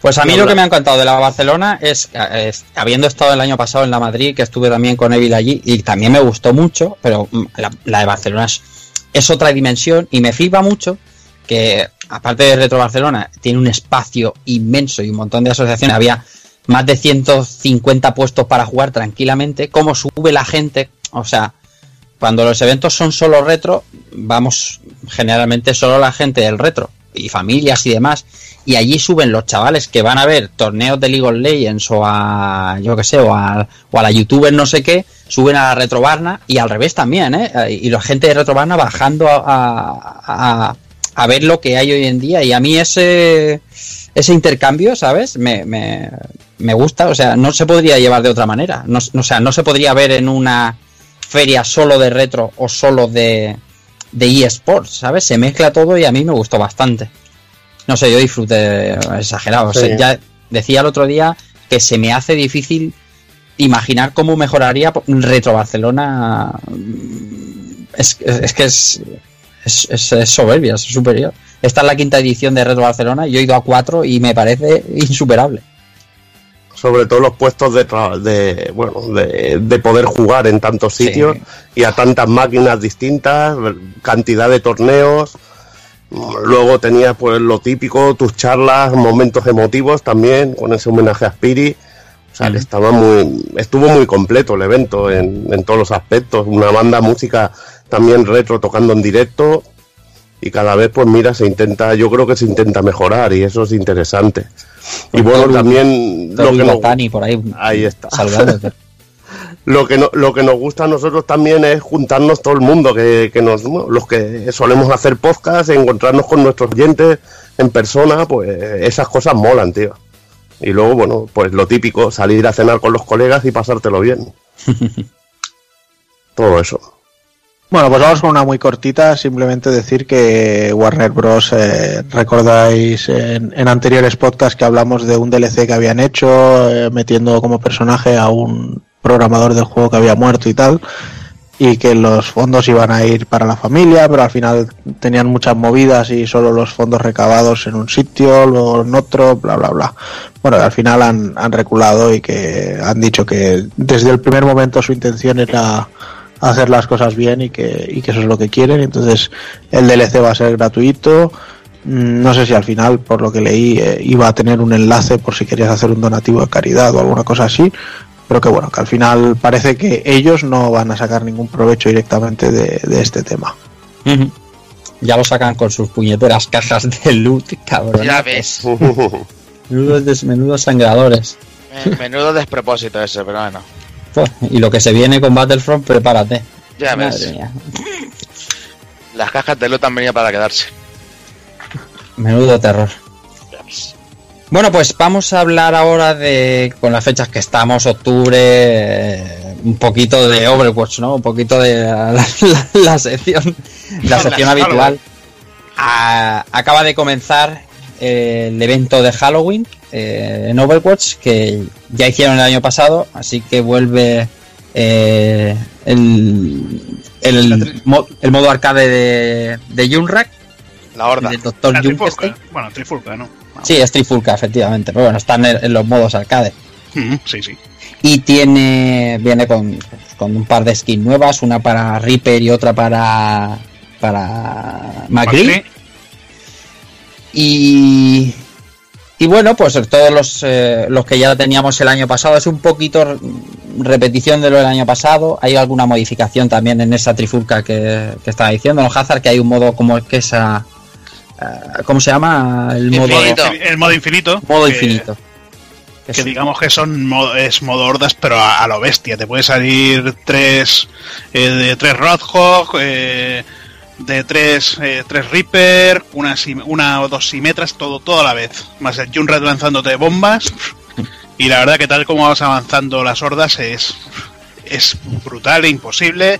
Aparte tienes diferentes personajes eh, de la trifulca normal, que la trifulca normal era eh, McCree, el soldado, era Mer no, Mercy no, que Ana, me parece, y quién, y quién más. Hostia. Eh, del Hanzo. Y el Hanzo. Y aquí, pues bueno, pues tienes Widowmaker, tienes el Torjon, tienes Zenyatta, tienes unos, unos cuantos, ¿no? Widowmaker, tienes unos cuantos que ahora no me acuerdo cuántos eran, pero bueno, para cambiar un poquito, han cambiado un poquito el modo historia. Y nada, lo que, te- lo que dices tú, nuevos trajes, eh, la pantalla de Ekenbal, de- del castillo, también la han, la han decorado un poquito como de Halloween. Y nada, pues de todo un poco. Sí, es temporada de muchos cambios en Overwatch porque están tocando muchos personajes, Demasiado. están metiendo la patita en alguno que otro, pero bueno, esto es un juego de continuo, no, no es un Sí. lowbreaker, ¿sabes? O sea, esto No. aguanta ahí el tío. Hostia, hoy, hoy- Lowbreakers. hoy he leído que el Lowbreakers ya estaba con 10 jugadores. Sí, sí, lo he puesto yo, lo he puesto yo. Y 10 jugadores concurrentes porque, joder, si no, no hay 5 versus 5. bueno, pero, pero se pueden turnar para jugar al, Bor- al Borderlands aquel, al- ¿cuál, cuál era? El, El- El, el Battleborn. se pueden ir turnando. Venga, ahora nos vamos todos a jugar al Battleborn un ratito. O al, o al O al. Sí. hay, que ver lo que, hay que ver lo que son las cosas, ¿eh? El, el Cliffy B con lo, lo altivo, y pe- lo altivo y pecho palomo que se fue. Sí, sí, mira, mira cómo les ha ido a Epic con el Fortnite y, y mira cómo le ha ido a él con el Lowbreakers, ¿eh? Sí, estas cosas pasan y además pasan muy a menudo en el tema videojuegos, ¿sabes? Te meten la hostia rápido y además este, el Cliffy B se la ha dado con todo, con Sí, toda sí, su... Sí, sí, o sea, se ha, se ha ido directo al rincón de llorar, ahí al lado su Peter humor, Mulinex. Es O que, sea, se ha ido al lado del Peter Mulinex a llorar. es que Sí, me- sí. me- me- menuda boca chancla. El triple A por menos de 60 euros que todos vais a jugar, no sé qué. Madre mía, cómo te has dado contra el suelo, boca chancla. Eso, eso fue Hell- el Hellblade. Eh, ah, en fin. Bueno, pero que no es gratis aún la Breakers, ¿eh? No, no ha dado su brazo a torcer del todo. Ha dicho los días que juegan, pagando. Que paguen. Como un señor. Bueno, Battle Bonus todavía está a 6 euros, ¿no? O, o ha bajado más. A 50 céntimos. Ah, vale. Joder, tío, pero Regalan con los que los. 10 personas, tío. uf. Yo Madre quiero mía. añadir un comentario volviendo a Overwatch. Sí. Mm, Simplemente para que me lo aclaréis. Cuando salió este año la de los juegos de verano, Mm. eh, Ah. los tu- trajes Sí, de los juegos de verano también. anteriores También repetían, pero en vez de estar a 3.000 estaban a 1.000. Esta Sí, vez sí, también. ¿no? Sí, sí. un descuento. Sí, sí. Pues estupendo. Sí, sí, igual, igual, igual. El que quiera de Mercy Brujita, pues ya lo tiene. Pues como yo, ¿qué pasa por caja? Esta vez no. Barato. Pero bueno, si hay que esperar un año, pues espera. Si no pasa nada. Si Sí. luego lo vas cambiando. Pero bueno, hay trajes guapísimos, como el de Zenyatta así a lo Cthulhu. ¿Mm? Con, Eh, El de Después- Simetra a, lo, a, lo, a la muerte de, a lo- de WoW. a lo- bueno, a lo dragón, sí, más o menos. Después el Macri Van Helsing con la, con la ballesta a la espalda y todo, que ya, ya le tocaba porque es que para este evento le, le viene. Después Reaper es Drácula. Y pf, a- así, bueno, Torbjorn el vikingo. Yo ya la tengo ese muy guapo. La de Zarya, buenísimo, porque es, es ochentera, le va muy bien con el, con, con el baile el baile ochentero que tenía de bueno del anterior evento, me parece que era el de, del aniversario. Sí. Juegos Olímpicos o aniversario, los, bailes. Bueno, da igual. Olímpico, sí. Pero que, bien, que sí, que bueno, tenemos unos cuantos trajes y nada, hay que, hay que viciar, darle caña para sacarlos todos. Sí. Está metiendo ahí. está- no paran de hacer cosas eh, en Overwatch. Normal, tienen una pedazo de comunidad. Eso tienen que alimentarlo, Bueno. mantenerlo. Comunidad tiene PlayerUnknown, que lleva dos millones de jugadores concurrentes, ¿sabes? O sea, eso sí que van como una catapulta. Ya ves. Pues venga, una vez más con Overwatch eh, cerramos las noticias y vamos a por las novedades.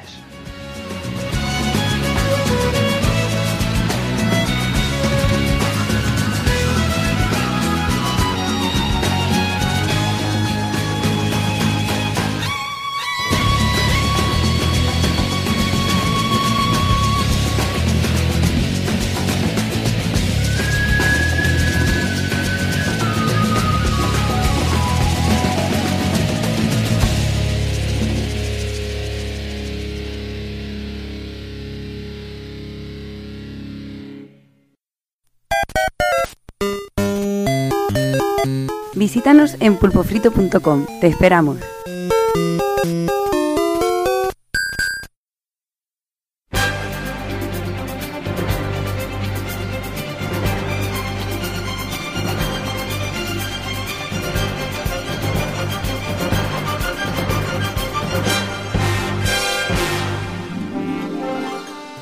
Venga, pues empezamos con las novedades. Eh, Empezamos con Destiny 2, que salió el día 6 de septiembre. Y Takoku nos contará un poquito de, de este Destiny. Venga, pues Destiny 2, la verdad es que yo lo que he ido jugando me ha gustado mucho, pero mm, se merece el batacazo que se ha pegado. Batacazo entre comillas, porque no ha vendido ni mucho menos lo que esperaban, no ha sido ni mucho menos el, el pollazo, por llamarlo así, sobre la mesa que pegaron con el primero. Pero también os lo digo, o sea, solo lo que es ya la misión de, de introducción del juego ya me ha parecido muchísimo más interesante que, que todas las que las que hice en el primer juego. Tú jugaste el Ah. primer juego solo de base, ¿no? No jugaste el Rey de los Poseídos. Exacto. Ah, vale, vale. Sí, sí. No sé, no, no pasé por caja. Mm. Eh, entonces, bueno, pues que, que nos encontramos, pues más de lo mismo. O sea, es que básicamente es continuista 100%. Eh, nos empieza ya narrando la historia y, poco se puede decir. Jugamos una zona en Europa que es la, la que vendría a ser la, toda la zona inicial. Y bueno, es que no sé, o sea, lo, lo veo un poco descarado. A veces es, es como cuando, yo que sé, te sacan un, un Guilty Gear y luego te sacan otra entrega con dos personajes, pero que, que todo es exactamente lo mismo, o sea, motor gráfico, etcétera, etcétera. Pues aquí me parece igual, o sea, es como si hubieran podido sacar DLCs, pero que al final han dicho, no, venga, si en un caso vamos a hacer ya un, un packaging nuevo y lo vamos a llamar dos. Mm. Supongo que con el, el rollo de la historia nueva, que también tiene bastante peso, aunque todavía no la he podido avanzar mucho, pues eh, era ya la excusa perfecta para, para hacer el salto, pero bueno. Le, es lo que decimos siempre, las cosas pesan, eh, todo cae por su propio peso y aquello que decían de no, es que Destiny va a apoyar a la comunidad durante más de 10 años, no es que tal, no es que cual. Luego el, el hecho de, de, que la gente que no comprase los contenidos de DLC pues no pudiera jugar raids según qué semana y cosas así, pues también ha hecho mucho efecto negativo. Mm. Y ahora lo que nos encontramos, pues es eso, es un buen juego, un, un Destiny cojonudo, pero que se ha visto muy mermado por precisamente por la mala praxis que tuvieron con el primero. Hoy precisamente se anunciaba la fecha de PC, que todavía no tenía hasta ahora, y sale el día 24 de octubre a las 7. Y de hecho yo creo que es una de las cosas que han lastrado las ventas en PS4, porque, porque seamos sinceros, Destiny 2 en PS4 se ve genial, pero lo que se ve de PC pinta... Y además, eh, a mí me parece, a mí, a mí un juego de tiros en PC siempre. Y, yo si tuviera que comprarme Destiny 2 no me lo compraría en Play 4 y esperaría que salga en... Y más cuando mucha gente ha aprovechado que con la moneda virtual de, Blizzard, mediante, el, me, mediante el WoW han farmeado un montón de oro y se han podido comprar de gratis. Así que va, va a pegar un pico de subida enorme en PC. Sí, sí. Ya seguimos el mismo día con NAC 2. Eh, Tagokun, también empezarás tú, va. Bueno, pues este sí que, bueno, ya sabéis que yo fui de esas personas que defendían el primero en su día. Y bueno, la verdad es que me apetecía mucho jugar este segundo. Eh, por razones de tiempo y estas cosas, pues lo arranqué como aquel que hice ayer. Y le pegó una enganchada bastante buena. Y la verdad es que se nota eh, que, que, bueno, simplemente han cogido la fórmula y vieron un poco todo lo que no funcionaba y lo han mejorado. O sea, ahora NAC 2 es mucho más variado en, en, lo que son los combates, tiene muchísimo más plataformeo, tenemos un árbol de habilidades para nuestro personaje, hay formas que nos ayudan a resolver puzzles, eh, por ejemplo, si nos hacemos de, de, metálico, pues podemos dejar el cuerpo en una plataforma para que haga de contrapeso y esta se quede bloqueada. Eh, todo el tema de los cofres y demás para ir construyendo artefactos sigue estando ahí presente. No sé, yo creo que es un, una continuación bastante directa e incluso la historia, que ya no son los los eh, elfos estos o, duendes o goblins lo que fueran, sino que ahora son los, los altos eh, goblins. goblins. Y la verdad es que está muy bien, realmente es un juego muy divertido, se puede jugar a dobles en, en cooperativo local tiene una dificultad muy interesante sobre si, si, la subimos al juego, o sea, vale, vale la pena jugar en difícil, que, que supone un reto, y además es un título que ha salido de lanzamiento a 39,90, así que... en mi caso yo lo he jugado en cooperativo con, con, mi mujer, y bueno, suscribo lo que ha dicho, lo que ha dicho Juanan, y bueno, y decir que no probé la primera parte, me encanta la dificultad porque el juego no te pone, no te lo pone nada fácil y tiene muchas zonas de, de plataformeo chulo que tienes que ir esquivando trampas y todo tipo de precipicios que la verdad las he disfrutado bastante y un sistema de combate también bastante decente que te pone las cositas chungas y, y, y lo disfrutas. Además, eh, tiene zonitas con, con sus puzzles que se hacen en cooperativo, que están muy bien diseñadas estoy llegando ya, por ejemplo, ahora a una zona que, tienes que usar tus propios pasos para crear unas cadenas que, que mola mucho y realmente me ha sorprendido. Es un juego que directamente, lo veréis, es producción de, de serie B, no es un triple A este juego, pero que es tremendamente divertido y que cumple para los amantes de plataformas y acción y que busquen un juego cooperativo lo van a disfrutar cosa mala. Incluso, lo dicho, para quien tenga hijos, lo puedes disfrutar jugando a dobles, pero cosa mala.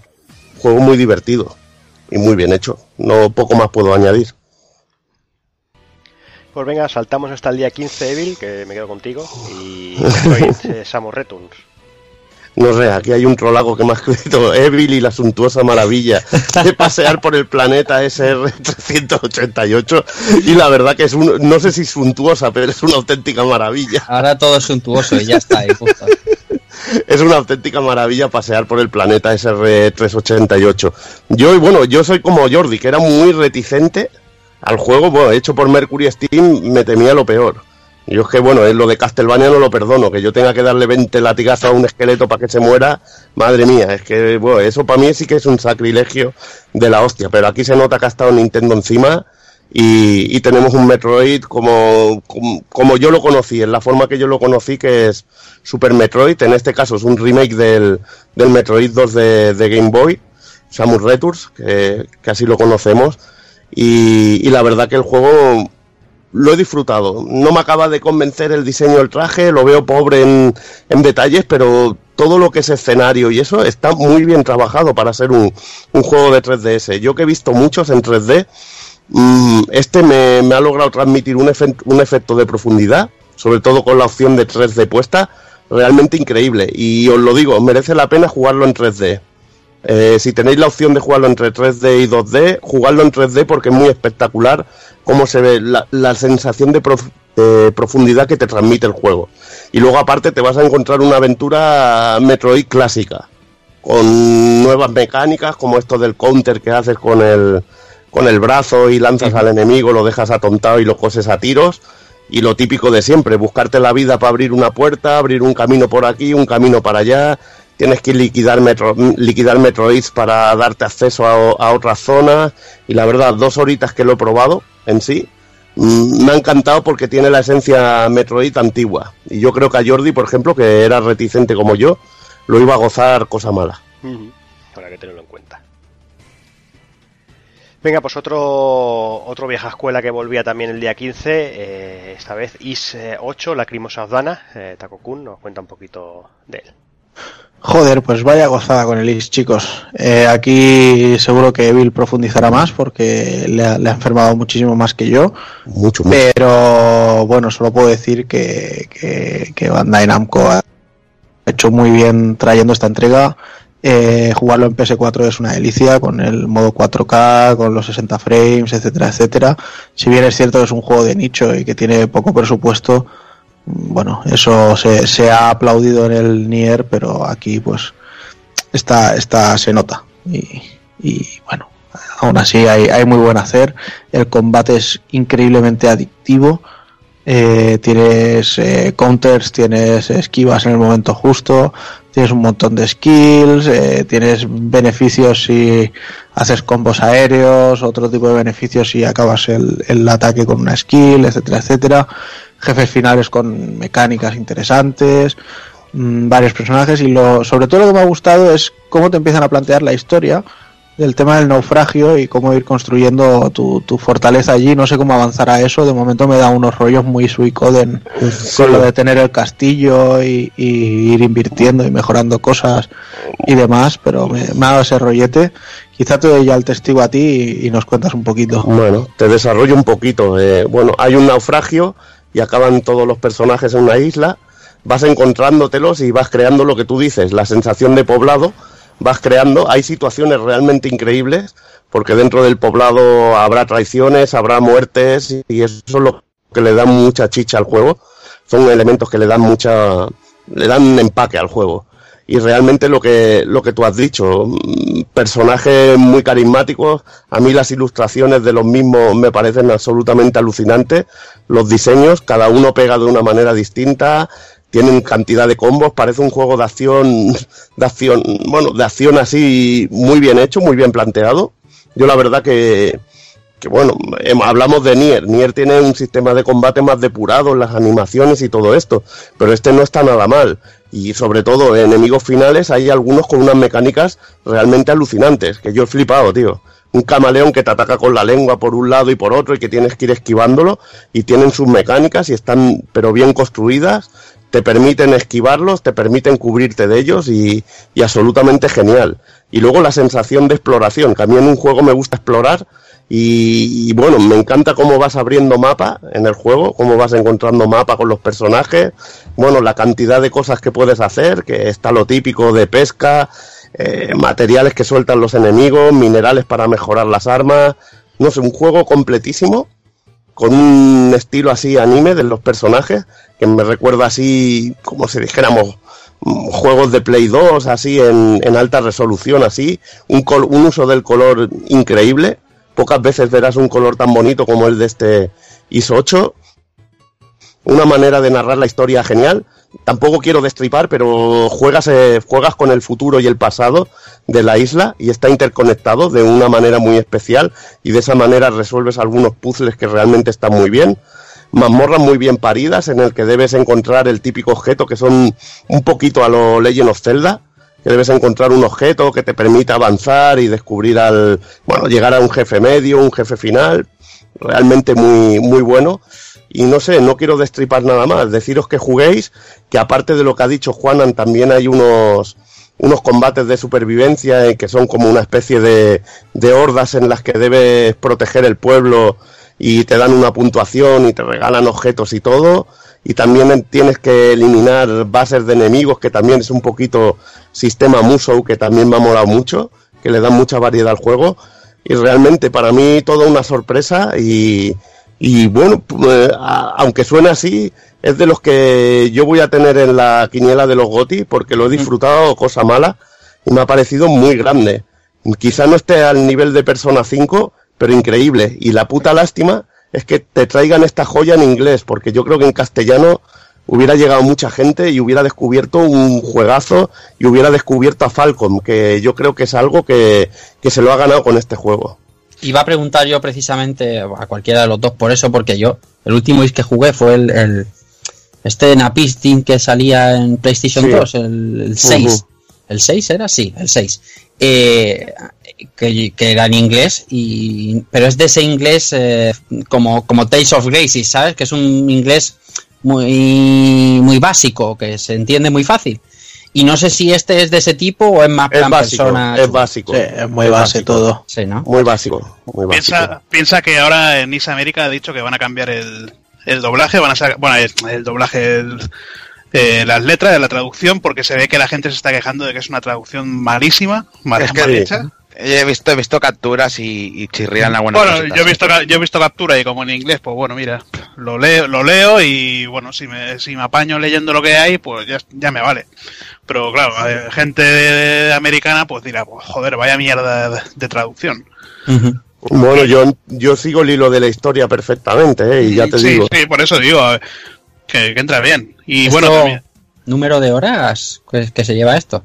¿Vosotros no sé, yo llevo, yo llevo ahora mismo más de cerca de entre 30 y 40, no lo sé exactamente, y me debe quedar mitad del juego por explorar. Wow. También me entretengo mucho y soy de buscar cualquier cosa y me entretengo en los combates porque la verdad me lo paso bien en los, en los combates del juego. hay muchos, ya te digo, hay muchos elementos en el combate que lo hacen muy divertido.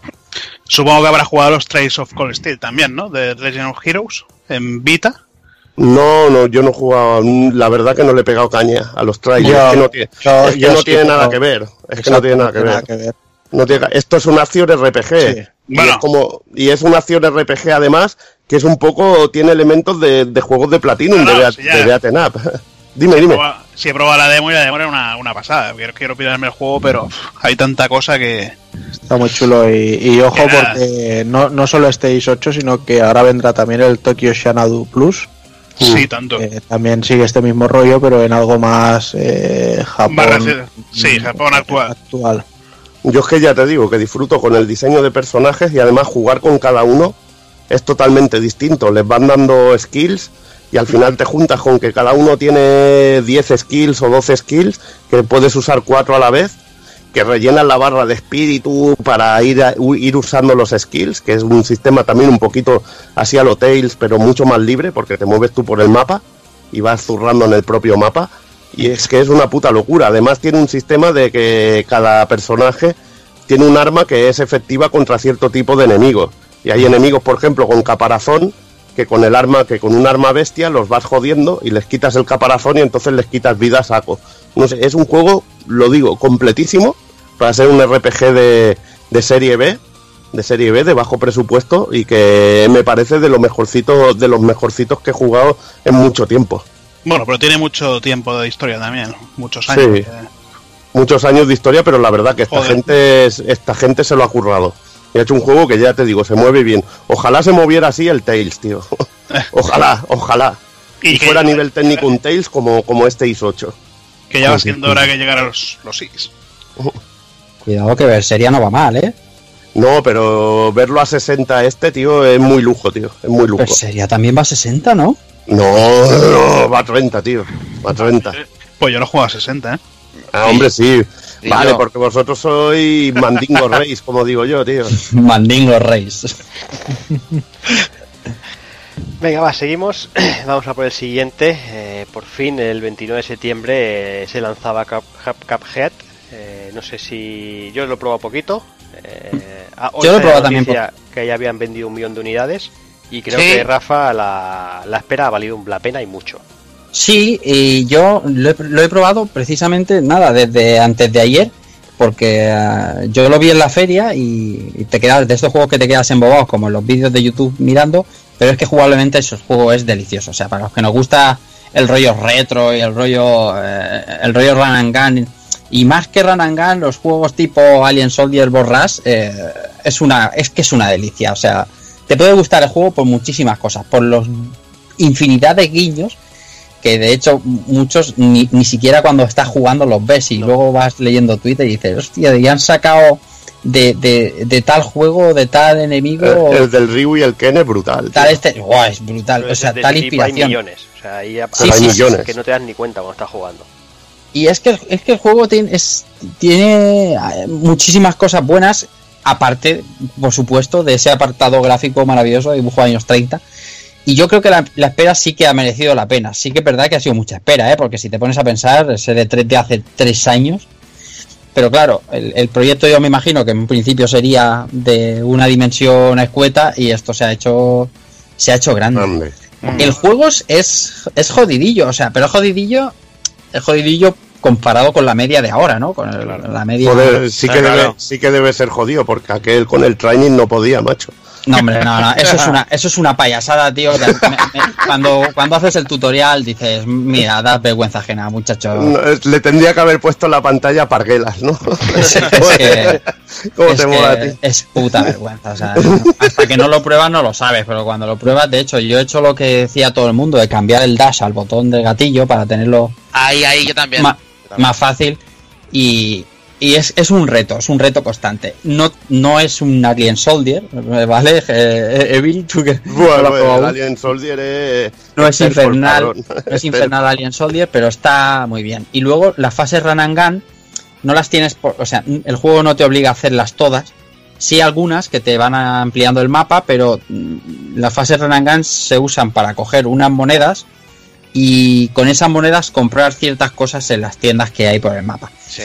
Eh, es un vieja escuela, es un juego hecho para nosotros, para los que nos gusta los juegos borras de los 16 bits y, y- y- y es, es que es encantador. Yo no sé, son Hazard vosotros también que lo habéis probado. Sí, yo decir que sería una pena que la gente no se pasase los, los run and gun, sobre todo si tienen huevos de conseguir hacérselo sin matar a nadie, porque digamos que el juego tiene además de bloqueables muy chulos, que tiene que ver con, con- con cómo se ve el juego, y va relacionado con eso precisamente. Mm. Me parece una verdadera pasada. Si ya se ve bien a- de esa forma, con ciertos efectos que te regala el juego por desbloquearlo y hacerlo bien, mucho más.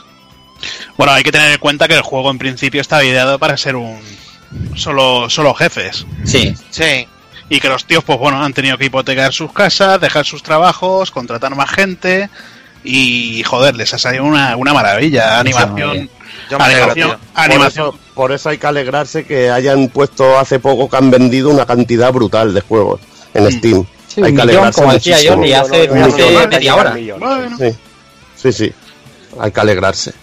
Y nada, tío, todo animación manual hecha con la, te- con la técnica de los años de los años 30 y pues eso, recuerda a, a series, bueno, a- al primer Mickey Mouse, a Félix el Gato, me parece, y, y cosas así. La verdad que, que es una, una, una pasada visual y jugablemente. Y sonora, eh. Cuidado que la banda sonora. Y sonora, es que va- brutal también. brutal. Ah, hay, en, ah, hay en YouTube vídeos colgados de cómo han grabado con la banda y demás y está muy chulo, la verdad, como Yo no he querido ver muchos vídeos por tampoco tragarme muchos enemigos y que me sorprendan un poco. Ah, pero está. conforme como vas avanzando y la música va entrando, madre mía, qué, qué bestialidad. Es, es, es que es delicioso, es mucho mejor de lo que yo esperaba. Y es un tanto que se ha apuntado Microsoft aquí gordo, porque le preguntaron el otro día a los creadores, a los hermanos estos, si había posibilidades de que este caje saliera en Play en Play 4 eh, y en Switch y dijo que este Cuphead no. Este Cuphead, o sea, fueron específicos en el este, ¿sabes? Este mm. Cuphead. Quizá otro Cuphead sí que pueda ver la luz. Quizá, quizá sea pues como, yo que sé, como lo que pasó con Demon Souls y Dark Souls. Que bueno, pues que lógicamente el primero lo había pagado Sony y, al final pues Bandai Namco dijo, oye, pues hazme algo muy similar y cambia el nombre y tal. no sé, o sea, yo creo que este estudio, a ver si Microsoft lo que tiene que hacer es bloquear a este estudio y quedárselos. O sea, un estudio pequeño acaba de nacer, pero que ya se ve que apunta maneras y que sabe hacer cosas muy interesantes. Hay que, yo, yo no los dejaría pasar. Está claro. el, millón de, el, millón de copias al que hacía referencia Jordi antes se han esmerado en aclarar que es en Steam, ¿sabes? O sea, que, eres un exclusivo de Microsoft y que sabes en su consola y eso está bien. Pero el millón de copias de los que hablamos es en Steam. Es que lo han petado fuertísimo. Y, han hecho bien porque si no, lo tienen que vender en digital en la, en la store de, Windows y se comen, se comen una mierda. Los pobres. Bueno, y que, y que a mí al menos no me costó no me costó tanto, 17 euros. A mí me, no, que va, nos costó 14, ¿no? ¿O sí? sí, igual sí, 14.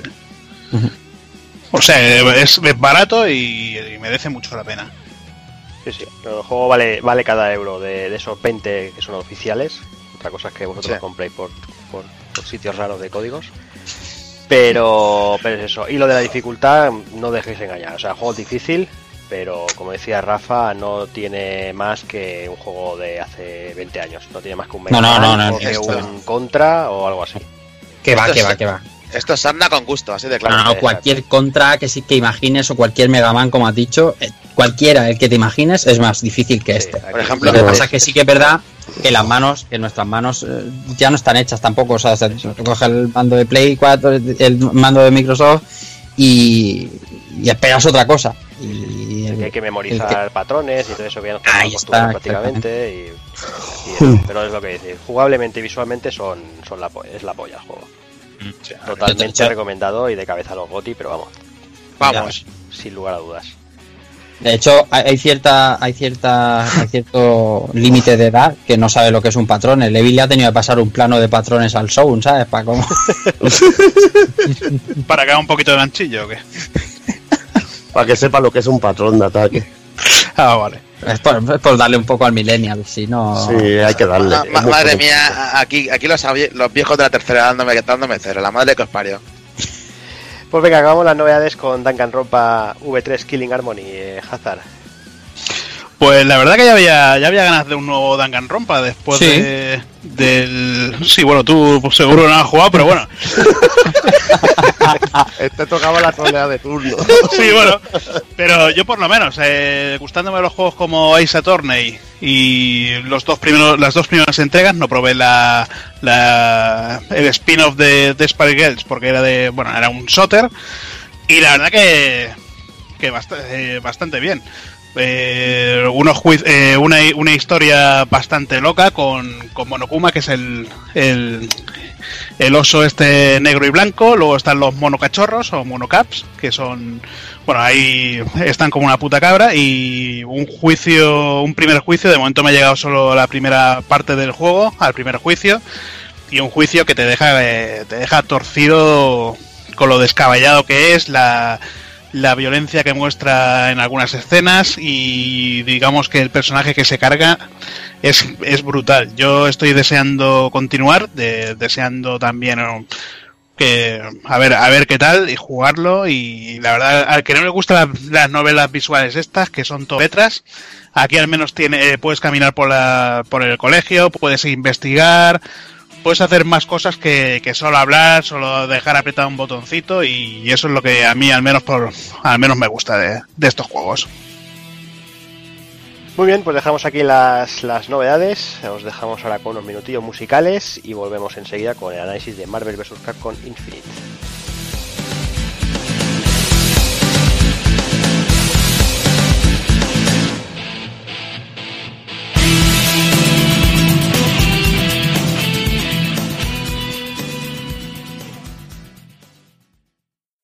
Y este mes en los minutos musicales tenemos este tema de Get Even de Olivier Delivier, Signal Bars. Time ticks by,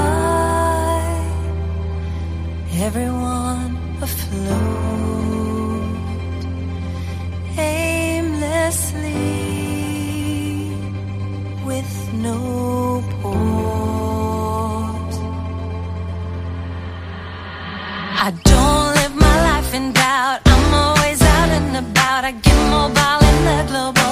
No connection, please retry. No reception, no required. Signal bars and single bars. Such a snap for all to smile. While away the hours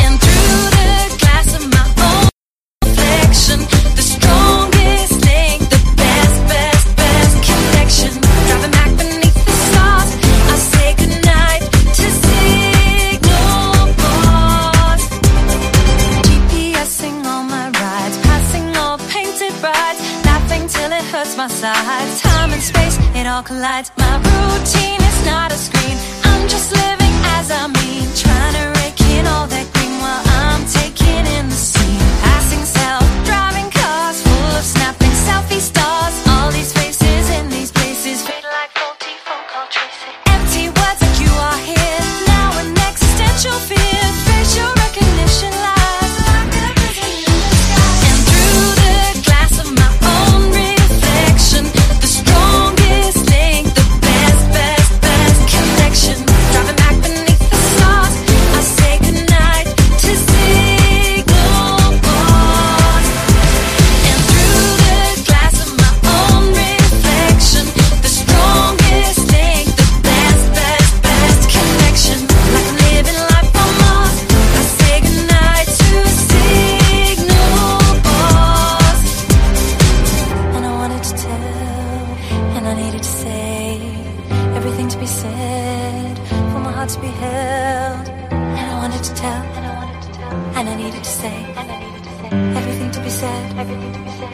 to be had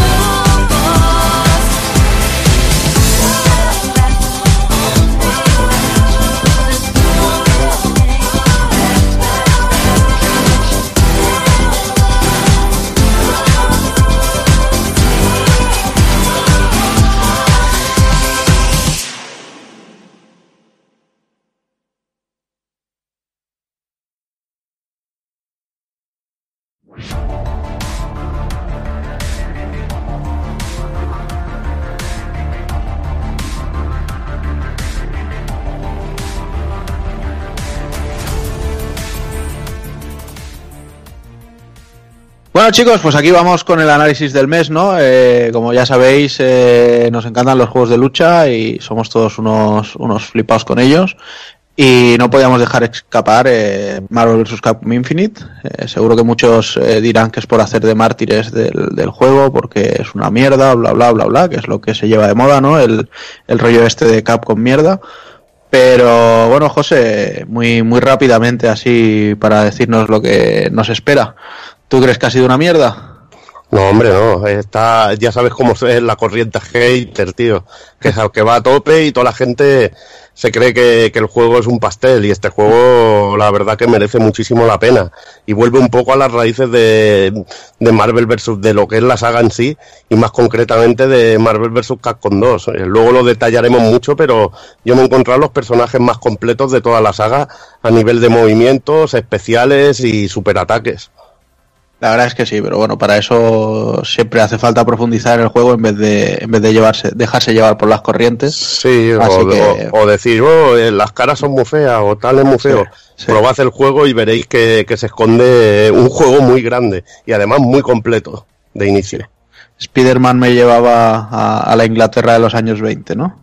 Toma Sí, sí, sí, sí, ahí está. Me llevaba al- Bueno, a, las calles, a las calles de Londres de, de Jack el Destripador y Bueno, va, vamos a dejar de ser mala gente, vamos a dejar de Sí, ser cabroncetes y vamos al lío. Marvel vs. Capcom. Vaya pedazo de saga, eh, tío. Eh, ¿qué? Vaya. ¿Dó- ¿Dónde recuerdas tú que inicia esto?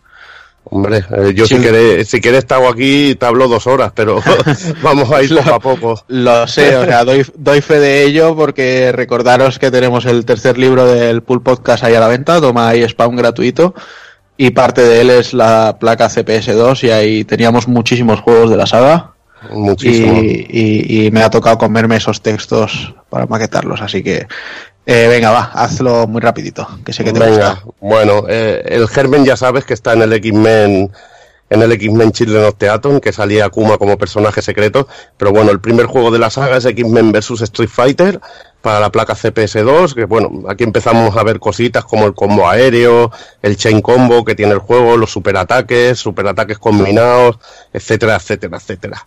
Eh, esto, es- pasaría... esto es una cosita que se perdió en la saga, ¿eh? los ataques combinados. Sí, sí, sí, sí, sí, Mira bueno, no. ataques combinados por parejas, que eso era muy Sí, sí. chulo. Sí, Eso sí. se perdió posteriormente. La verdad que, que a mí me Ojalá, molaba. ojalá hubieran vuelto. La verdad es que es un, un gran añadido que hubiera estado muy bien. Pero bueno, va, no te corto más. Lu- Luego comentar que una de las cosas que tiene este Marvel vs. Capcom Infinite son lo- el rollete de las gemas del infinito y eso ya lo podíamos ver en un juego que era Marvel Super Heroes que era como dijéramos la continuación de X-Men Children of the Atom y tenía este sistema de gemas que te daban poderes especiales. O sea que no es una cosa totalmente original de, de esta nueva entrega.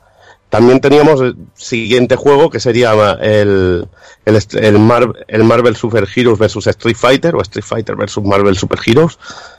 Y en esta ocasión, en esta ocasión teníamos a los personajes de Street Fighter, pero contra personajes de Marvel y bueno, Spider-Man salía, Capitán América, etcétera, etcétera. Eh, en este la gran novedad es que podíamos llamar al otro personaje para que nos hiciera un ataque especial de asistencia y era muy espectacular sobre todo los ataques especiales porque salía un- una ilustración de tu personaje, incluso se, con voz narrados y todo, y era la, la puta hostia.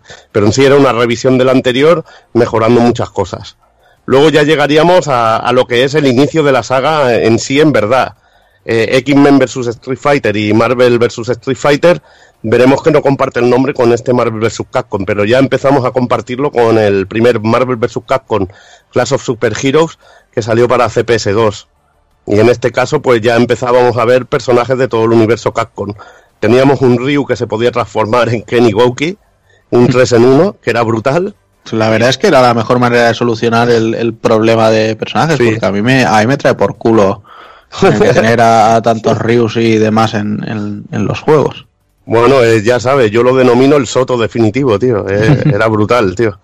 Eh, luego, bueno, teníamos a Chun-Li de Street Fighter, pero luego empezaban a aparecer personajes de Capcom míticos como Strider, como Mega Man, como Captain Commando, como Jin Saotome, como Morrigan, con ese sprite eterno, que por suerte en esta ocasión no nos lo tenemos que comer.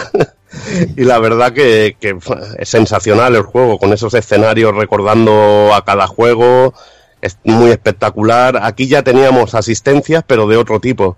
eh, por- porque eran aparte, era el rollo que conoceríamos con el Kino Fighter 99 como Strikers.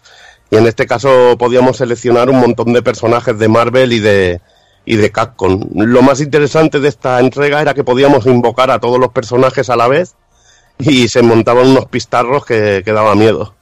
Creo, creo que en este fue en el que ya mojé yo el calzón al tener a, a Thor como striker. Sí, sí, sí. Creo, Sí. creo que ya fue en este. Con, este. el, con el traje de los 90. Uh. Muy, muy rico. Y bueno, ya pasaríamos de, de lo que sería la, la placa CP, CPS2 a la placa Naomi, basada en la, la arquitectura de Dreamcast, con Marvel vs. Capcom 2, que los personajes seguían siendo sprites, pero los fondos ya eran poligonales.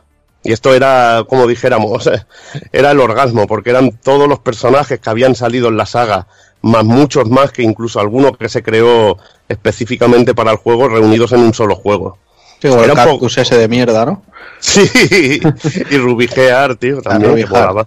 Sí, que molaba, tío. Molaba y bueno, y había personajes nuevos también de, de Marvel, de X-Men y eso que eran muy, muy cachondos. ¿Y esa musiquita de selección de personajes? Sí, ya ves. brutal, es de, es de las que se quedan ahí en la mente años y años, ¿eh? Se te quedan rayando infinitamente, igual que el, bueno, los temas musicales del juego, que muchos son cantados y todo. Eh, ¿Qué decir de este juego? Lo que hemos dicho, se simplifica un poco el sistema de control, porque ahora tenemos, en vez de los típicos tres botones de puñetazo y patada, solo tenemos dos, y al pulsar dos veces el flojo hacemos flojo medio directamente. Se simplifican en ese aspecto y se simplifican otro tipo de ataques, pero bueno, el abanico de personajes y que luchábamos tres contra tres lo hacía, lo hacía realmente brutal. Si no me equivoco, era tres contra tres en este ya. Para mí, fíjate que es, sin duda el, más querido de la saga, pero para mí es en el que ya empezó a romperse eh, todo. ¿eh? O sea, eh, para, para, mí, para mí este juego se rompió por completo y, hasta ahora con Infinite no han, no han sido capaces de arreglarlo un poco. Pero esto de tener a cable, cable, cable, o sea, eso, era, o, cable cíclope y no sé qué más, ya era en plan, venga, el ¿para qué, vamos ni a jugar? El triple cable era mediante truco, tío. Era, mm. Y era una grotesquidad hacer eso, tío. O sea que era matar el juego completamente. Mm. Pero también hay que decir que con la cantidad de personajes que tenía este juego, equilibrarlo era una auténtica locura. Había, había muchos personajes que conservaban el sprite, un sprite antiguo, como Colossus, que venía del X-Men Children of the Atom, entonces veías que daban un poco el cante, que no hubo el tiempo suficiente quizá para haber hecho todos los sprites nuevos y haberlos implementado mejor. Era un juego, lo dicho, rotísimo, que había personajes, sobre todo los que volaban, que tenían una ventaja exagerada sobre el resto. Pero igualmente, para jugar y divertirte es que era un juegazo. Una auténtica maravilla. Y después pasaríamos a... Esto si quieres ya puedes ir rajando tú, que le metiste más y todo a Marvel vs. Capcom 3. Venga, pues yo creo que el 3 realmente nos, nos pilló a todos por sorpresa fue, y además fue un notición y, la comunidad lo acogió con, con, muchísimas ganas. O sea, yo aún recuerdo, y, de hecho los tenéis por YouTube si queréis buscar los vídeos, el anuncio de Arthur, de Sir Arthur, por ejemplo, para el juego, o de incluso de Spencer del Bionic Commando. O sea, la gente se volvía como loca en las, en las Comic Cons y, en diferentes eventos. Y la verdad es que, bueno, el juego tenía un, un aspecto visual así muy, muy de, de pues tipo cómic que le sentaba bastante bien, pero quizá es el mayor lastre que, le hayamos visto a Infinite porque la gente seguía pidiendo ese estilo. Entonces, no sé, yo he preferido que se desmarcara un poco, pero bueno, cualquier caso. Lo que sí es cierto es que jugablemente para mí este Marvel vs. Capcom 3 y su secuela o update o DLC o llámalo como quieras, Ultimate, rompieron ya por completo las mecánicas del juego y lo convirtieron en algo que si bien me encantaba para jugar a un player y algún online esporádico o los mission mode, para jugar online se me hacía asqueroso, porque primera que todos los personajes ya eran iguales. Eh, teníamos tres botones, eh, flojo medio fuerte y teníamos un botón para launcher. Entonces, todas las técnicas tenían tres niveles de intensidad y acababa siendo o medio círculo hacia adelante o medio círculo hacia atrás y o el Shoryuken. Y todos, todos, todos los personajes se controlaban igual y, los combos aéreos, o sea, prácticamente podías coger a un personaje y coger a otro y, el combo completo, a un combo al azar, hacerlo exactamente igual. Y eso a mí me, jodió bastante y, bueno, y de hecho es algo que hemos hablado mucho por aquí. Pero bueno, aún así salió un, título muy interesante, muy chulo. Y además debo decir que tengo un muy grato recuerdo porque eh, en su día parece que se adelantó el, el lanzamiento por FTP del, del tráiler de Galactus como jefe final y nadie se dio cuenta y un día estaba yo chafardeando el FTP de dónde descargarlos. Lo descargué, lo subí al canal y fue como vídeo con 300.000, 400.000 visitas publicado en NeoGAF, o sea que yo fue en plan, venga, venid a mí. fue una triunfada de esas buenas, ¿eh? Sí, sí. Eh, recuerdo que esto nos ha pasado dos veces, una con este de Galactus y otra con, con el anuncio de Poison y Hugo para Street Fighter Cross Tekken. Pero bueno. Cualquier caso, bueno, pasamos ya a Marvel vs. Capcom Infinite. eh, el- los años han pasado. eh, no, la verdad es que eh, no se había anunciado ni rumoreado nada hasta unos días antes de, de la PlayStation Experience de este 2016, que empezaron a verse algunos logos de Marvel vs. Capcom 4 y cositas así que se presuponían bastante fake, pero que, que tenían bastante pie. Y luego durante la conferencia pues nos lo presentaron y nos lo presentaron de la manera que últimamente viene haciendo Capcom, que es tal como lo tenemos en el momento. O sea, con, con un work in progress bastante precario, con unos gráficos para los personajes y escenarios un poco pobres, todo hay que decirlo. Pero bueno, ya de por sí el, el tráiler del anuncio fue bastante interesante porque teníamos seis personajes. Bueno, de hecho fueron cuatro en la PlayStation Experience y dos más que anunciaron al día siguiente. Ahí teníamos como gran perla del plantel, teníamos a Capitana Marvel por parte de, de Marvel Comics y teníamos también a X de, de la saga Rockman, que bueno, eran quizá Capitana Marvel no tanto, pero Rockman X era uno de los personajes que, se pedían muchísimo y siempre estaba en lo alto de las listas. Luego les acompañaban Chun-Li y, y Iron Man, que de hecho son los cuatro personajes que forman parte de la edición coleccionista de la que hablaremos después. Y ya al día siguiente ya vimos al Capitán América, que ya iba con, con el diseño más bien de- del Marvel Now, que no de los Marvel antiguos. Y a Morrigan, que también por fin tenía un sprite interesante, decente. Bueno, si le podemos llamar sprite. Un, un modelado de personaje. Y nada, metiéndonos ya un poquito más, pues bueno, el, el plantel de personajes se rumoreó mucho y salieron muchos leaks. De hecho, Rice y, gente así tuvieron bastante razón en lo que decían. Y hubo muchísima controversia y, fue un punto criticado desde el minuto cero. Y, una de las cosas que más le ha pesado al juego, aparte del- de la campaña de PR que ha sido paupérrima, que es el, el no tener mutantes. Yo, la Vaya. verdad, yo la verdad es que puedo entender a la gente que, que los reclama, porque a mí, por ejemplo, el Lobezno tal cual estaba siempre, pues quizá no, pero el viejo Logan así, más erguido, más mazado. Pero es que lo con- ven no, lo ven no Juanan era Pero, pero bueno, es, cuando, sí- es símbolo cuando- de la saga. Cuando, cuando- pero cuando te digo Logan, te digo meter el del cómic de Mark Millar, ¿sabes? Hay Oh. un, un Lobezno ya castigado, viejo, eh, hecho más polvo, más rudo, pero a la vez más contundente. Yo creo que podía haber dado mucho juego. Pero bueno, en cualquier caso, está bastante claro que se estaban centrando en, en lo que es el, el universo cinematográfico de Marvel. La verdad es que tienen muchos personajes ahí de los que tirar y, y- y- y te- y sacar bastante variedad. Pero bueno, aún así la gente, pues lo, lo dicho, quería a sus X-Men y otros personajes de los que tiene los derechos la Fox, sobre todo porque, bueno, en este tipo de juegos la gente lo único que quiere es jugar a ratear y a guarrear, y para ello tienen grandes representantes en, en estas sagas como lo son eh, Doctor Doom, Magneto o incluso Storm. Bueno, pero igualmente, Juanan, a ver, hay cosas que sí que están de cajón y que son feas, tío. Sí, Y pero bueno, que- aún, aún así ya te digo, o sea, los, los X-Men que la gente está pidiendo son los X-Men de los 90. Ya, pero la gente quiere, le gusta, la gente que le gusta mucho esta saga sabe que Loven no ha estado toda la vida, sabe que Cyclops ha estado toda la vida y les molaría que estuvieran en el juego. Es simplemente Ya, pero, sí, eso. pero si repitieran a todos, pues la gente se quejaría de que no hay personajes nuevos. Ya, bueno, ya sabes cómo va el ciclo de esto, pero también mm, no es una cosa que creo que ha impuesto Capcom, sino más bien Marvel, o sea que Está- eso está clarísimo. Pero bueno, que, que a ver, que a mí me hubiera gustado mucho tener personajes tanto mutantes como del universo 4 fantásticos, ¿eh? Por ejemplo, yo que sé, eh, Namor, alguno de los 4 Fs, eh, Magic de, de los eh, mutantes hubiera sido una gran adición, incluso Pues Bala de para Cañón. mí, a mí los cuatro fantásticos los podían meter por el ojal, tío. Yo prefiero un Wolverine, tío, a tope y fuera de esto, incluso un Sí, Sentinel, no, es tío. que Wolverine, sí, pero ves, Sentinel ya es un personaje que no... Pero a mí me mola, a mí me mola, porque era muy cafre, muy gigante y ese tipo de personaje a mí me le da juego, tío. Yo hubiera preferido, por ejemplo, ya rescatar un Juggernaut o, o cositas así. También estaría muy bien, también Ah, bueno. estaría muy bien. cualquier caso, eh, el, el espectro de personajes va a seguir creciendo por DLC y de momento lo cierto es que tenemos seis anunciados para este año, que los comentaremos ahora un poquito más adelante. pero se rumorean los packs de temporadas siguientes y volvemos a cogerlo con pinzas.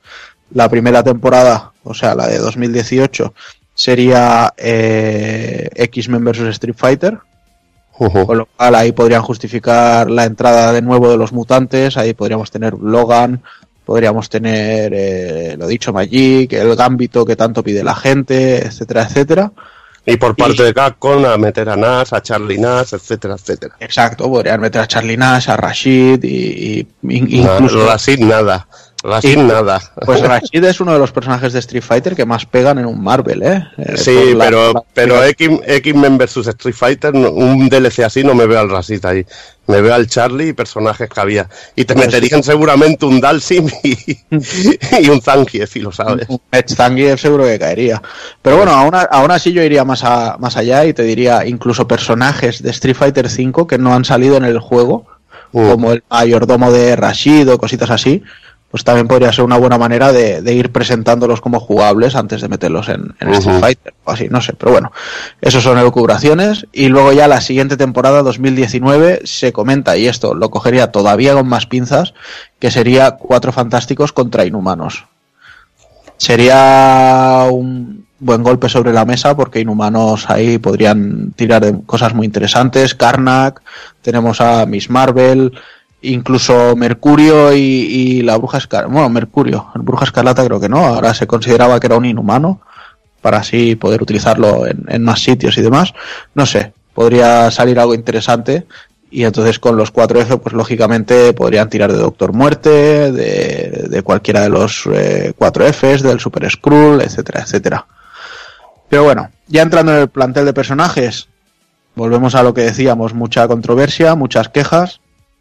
Eh, repiten casi todos, de hecho tenemos eh, seis personajes nuevos solo en, en el plantel inicial, de 30 que son el total. Pero bueno, se nota que Capcom ha, ha tenido un, un presupuesto bastante bajo en el juego y han tenido que dedicar el, el, el dinero de los personajes de DLC para hacer personajes nuevos y, y dedicar los recursos más mínimos a, a reutilizar algunos conceptos y, y personajes. Pero bueno, aunque dicho así suene feo y suene rastrero, la verdad es que todos los personajes están muy retrabajados, que es lo que, lo que hablábamos antes, ¿eh, José? Sí, sí, eh, verte a un Ryu ultra completo que tiene todos su- sus movimientos especiales y super especiales. Nada de, por ejemplo, quitarte la patada de especial del Street Fighter 3. No sé, no dejarse nada, ¿sabes? Que tiene todo, todo. Cames en, en el aire de todo tipo. El Shinso Ryuken, encima si tienes poca energía, tienes un Shinso Ryuken especial. Que bueno, eso ya lo hablaremos Eso- luego. Eso es un detallazo. Eso lo hablaremos luego en la jugabilidad del juego porque es una de las cosas que tiene, habilidades especiales para cada personaje.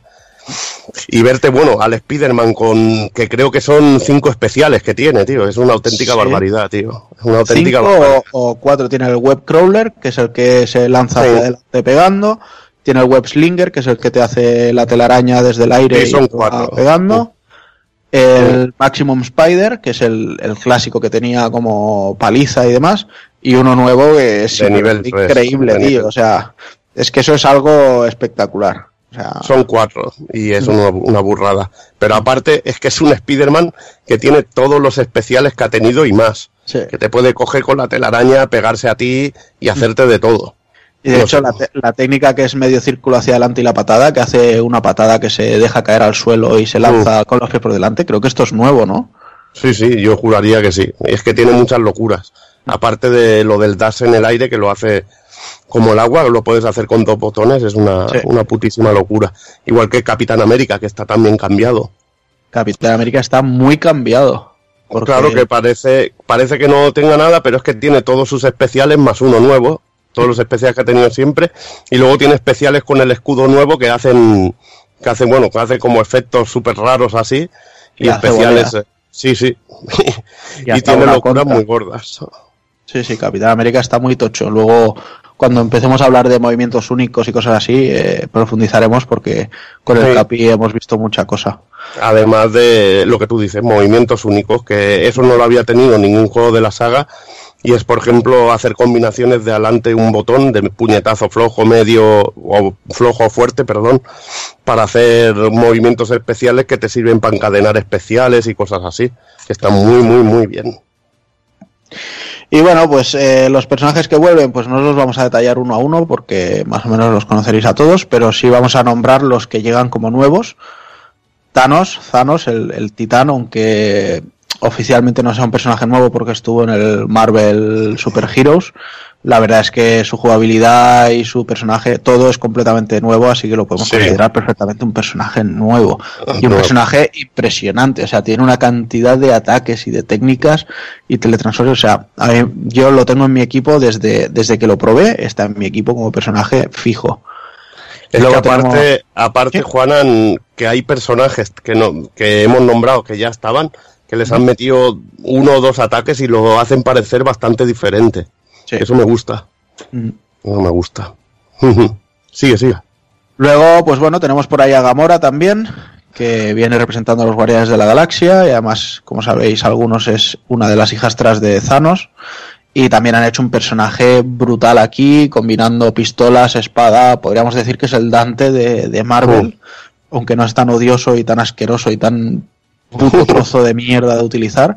es, que, es que Dante es demasiado fucker para un juego de lucha, tío. Es que. Dante pulsas un botón y, y te hace Y te- un combo y- de, de mata. 800.000 veces, pero bueno. Es Chuck Norris, tío, disfrazado con una careta. Luego, bueno, tenemos también por ahí a la Capitana Marvel, que de hecho no sé si venía en todas las ediciones de Play 4 o no, pero viene con un, con un traje especial para ella, mm, con Mm. la chaqueta de aviadora. Y la verdad es que es un- una inclusión muy interesante. Es un personaje de los que vuelan, que diría que es el único de los que han añadido que es de los que vuelan. Bueno, quizá Yida también. Y Ultron también, creo que puede. Ah, bueno, sí, Ultron también puede hacer alguna Mm. cosilla. Y no sé, tiene un, un ataque que se convierte en binaria, que es para hacer más daños y demás. Tiene técnicas de absorber golpes.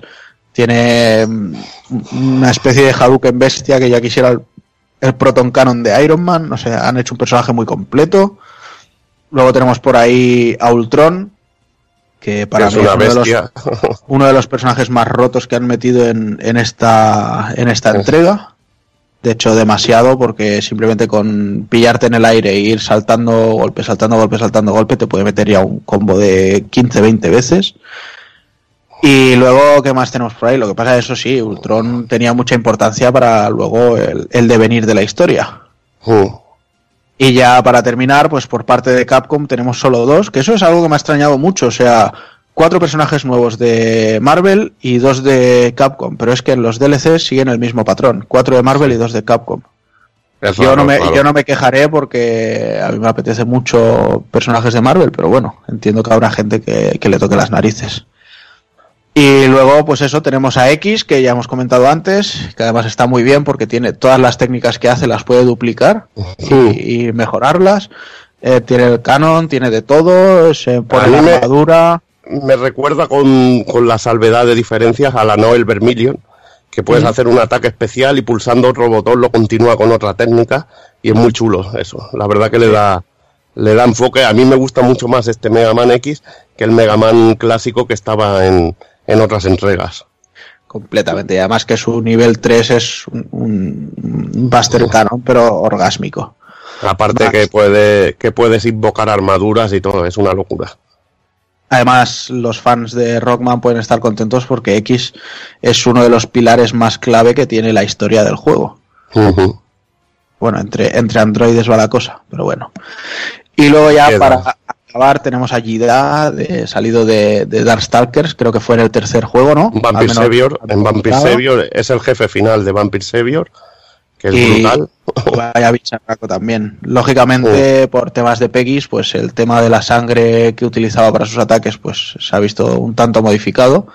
Pero aún así es un, un bicharraco que, que da gusto ver y además tiene detallitos que molan como que lo del el contrato sangriento, que es su level 3, el sello que estampa del personaje es distinto en, Sí. en cada personaje al que se lo haga. Eso, eso era igual en el original también. Salía la sombra del sprite distinta para cada uno. O sea que se ha mantenido y eso es importante. Y de esta mañana, de manera, metiendo allí da, pues han asegurado también meter gran parte de, de la Marvel mágica, ¿sabes? Que casa muy bien con Doctor Extraño, con Dormammu, con incluso con Fire, Firebrand de Capcom, o sea, han hecho, han hecho cositas muy, muy bien ahí. Y luego ya, bueno, tenemos los personajes confirmados de la temporada 1 de DLCs, que joder, llevamos como media hora, creo yo ya, y, y todavía estamos así, ¿eh? O sea, se avecina un análisis de los nuestros, Evil, largo de cojones. Vaya. Pero bueno, supongo que, supongo que este análisis tendrá dos tipos de personas, los que dirán, puf, Marvel vs. Capcom lo quito, los que dirán, hostia, vamos a ver qué nos cuentan. Y supongo que esos agradecerán que, que le dediquemos el tiempo que le haga falta. Así que voy con ellos. Personajes DLC de la temporada 1. Black Panther, Monster Hunter y Sigma. Estos los tendremos el día 17 ya eh, online. O sea, mucha gente estará escuchando el podcast cuando ya estén en, en la store para descargarlos. La verdad es que los tres tienen muy buena pinta. Se nota lo que decíamos antes, el mimo que le están poniendo a los personajes de DLC. Black Panther a mí me ha parecido increíble. Me, me echaba para atrás el verlo, el, el diseño con la capa porque la veía muy aparatosa, entonces se la han quitado, o sea, de hecho con, con él han solucionado el, el no tener un lobezno y a su Sí, vez sí, sí. y a su vez eso, si en la segunda temporada metieran un lobezno, poder reconvertirlo por completo y hacer otro tipo de personaje, cosa que tampoco estaría nada mal. Y Monster Hunter, que es brutal, tío. Personaje brutal, puede usar todo tipo de armas. Y me encanta el super de nivel 3 con el barril explosivo, tío, que me volvía loco, tío. Muchísimo guiño, muchísimo amor. Sigma también, tienes un Sigma, guiño, buah. Los guiños son, buah, impresionantes. Y los otros tres, por desgracia, todavía no hemos visto nada de ellos, ni sabemos cuándo llegarán, pero son el Soldado de Invierno, la Viuda Negra y Venom, que aquí Sí, sí. se, aquí se columpiaron un poco porque dijeron que los seis personajes serían personajes que no han estado nunca en, en la saga, y Venom sí que lo ha estado. Venom sí que ha estado, pero dice Yo- que lo cambian totalmente. Lo han cambi- dicen que eso, que lo han cambiado radicalmente. Yo creo, imagino que quizá tenían pensado, yo que sé, meter a Gamora como DLC y a Venom como personaje principal. Y por temas de, de las quejas de es que no hay personajes femeninos en el juego, que las ha habido muchas, pues por eso lo hayan, lo hayan movido. Pero bueno. Tengo ganas de ver el soldado de invierno, cómo puede encajar, que puede ser brutal, tío. Sí, la verdad es que sí, porque además eh, tantas armas, está el, luego el, el melee El con, el cuchillo, el, con el brazo y con el cuchillo. O sea, si, si son fieles un poquito a lo que hicieron los hermanos rusos en la peli de, de Soldado de Invierno, la verdad Puede es que molar. hay cositas con el cuchillo muy ricas. Y de hecho, el Soldado de Invierno eh, se, eh, durante mucho tiempo se estaba rumoreando de que no era él y que era Ant-Man el personaje. Y de hecho, por, e- y por eso se decía que Ojo de Halcón lo había perdido en, en su especial de nivel 3. Normalmente yo creo que cuando el río suena algo hay y tarde o temprano veremos a Ant-Man ahí, más teniendo la segunda película ya confirmada para el año que viene. Pero bueno, Seguro, seguro, seguro. a ver qué pasa con ellos. Y nada, estos son los personajes que se vienen de forma inmediata porque los seis estarán antes de acabar el año. De hecho, lo que os digo, la semana que viene están los tres primeros. ¿Qué más? Vamos a meternos ya un poquito con el sistema de juego, ¿no? Como decías tú antes, tenemos las gemas del infinito, que es eh, uno de los conceptos más chulos que le han metido al juego. Esto nos puede recordar eh, Capcom vs NK2, por ejemplo, que teníamos todos los grooves. Pues aquí cada, cada gema nos, nos confiere una serie de mecánicas. Achus, salud, gracias, de nada. Eh, cosas del de, de estar en el podcast, chicos. Eh, eso, que tenemos ahí una serie de técnicas que podemos hacer con, con las gemas del infinito. Por ejemplo, la del poder lanzar a una especie de Hadouken que es pesado hasta decir basta. Y si Oh. hacemos el, el super de la gema, pues eh, según con qué botón vayamos pegando, irán saliendo eh, diferentes elementos eh, naturales eh, atacando a nuestro contrincante. La del espacio, si la utilizamos normal, atraerá un poco al enemigo. Si hacemos la super, pues lo envolverá en una caja y de ahí no se podrá mover durante un tiempo y podremos meterle unos combos regaladísimos. La de la mente que roba, o sea, si la utilizamos normal es como si fuera un ataque de presa y el enemigo se levanta tonto Sí. y nos podemos regalar con un combazo. Y si la utilizamos la super, pues nos va recargando barras de super especial que da gusto. Y la del alma, que quizá es la más sorprendente, que es Oh. que cuando nuestro compañero muere, no muere realmente, sino que con la gema del alma, al utilizar la super, podemos durante un tiempo eh, tenerlo controlando a los dos personajes a la vez en pantalla y luego se va a nuestra esquina con un poquito de vida y, Lo revives. puedes tenerlo revivido. Te puede salvar el culo eso mucho. La verdad es que sí, yo es la gema que más estoy utilizando ahora. Va, va muy bien, ya no solo por revivir, sino por a la hora de decir, va, saco los dos personajes y según cómo los combinas, haces eh, combos que, que casan muy bien. Entonces es, es interesante de verlo. No sé si quieres hacer algún apunte a las gemas del infinito. No, poco más. La verdad que son variadas en sí. Hay otra también para poder hacer un dash así rápido, para tener un poquito de rapidez, la de rapidez, que es la del tiempo. Y nada, bueno, un, un apoyo más y un sistema más que le, dé- le da más riqueza al juego. Y también para meter con lo que tú dices, si sabes usar bien los combos y encierras al otro personaje en la cajita aquella y, y lo cundes a hostias, pues, pues va muy bien. Y, y cada, bueno, cada jugador podrá elegir el estilo que, que más le guste, o revivir a tu a tu compañero, o por ejemplo mejorar el ataque, que también hay alguna que te da un rollo, te otorga un poder rollo custom combo, que empiezas a pegar y con una velocidad increíble y puedes combinar todo lo que te dé la gana y realmente mola, está bien, no está mal implementado. Bueno, y va, cuéntanos tú más cositas de, de los cambios del sistema de juego y las cosas que nos encontramos. Bueno, eh, se conservan cositas como lo de la guardia, lo de la guardia avanzada, que era pulsando dos botones cuando nos protegíamos, que hacía que nuestro personaje no se moviera, no te echaran para atrás y podías incluso avanzar un poquito para evitar las presiones. Pero en este caso eh, lo han mejorado porque hay una guardia perfecta y si nos tiran un proyectil y, y le damos a los dos botones a la vez en el momento justo, se los devolveremos al rival. Y eso son cosillas así, detallitos que me, que me han molado mucho, tío. Sí, la verdad es que muy interesante, tío. Es muy, muy rico. Porque a la gente que te zonea ahí a lo bestia le, le puedes devolver los Hadoukens y, y los proyectiles y, y dejarles con tres palmos de narices. Es una especie de parry avanzado que, que la verdad que mola. Luego no hay lo que hemos dicho, lo que comentábamos, hablábamos de las asistencias, que eso era algo que rompía sobre todo en el Marvel vs. Capcom 2, ponerte de asistencia un Captain Comando con el poder de la electricidad en el suelo te rompía el juego totalmente.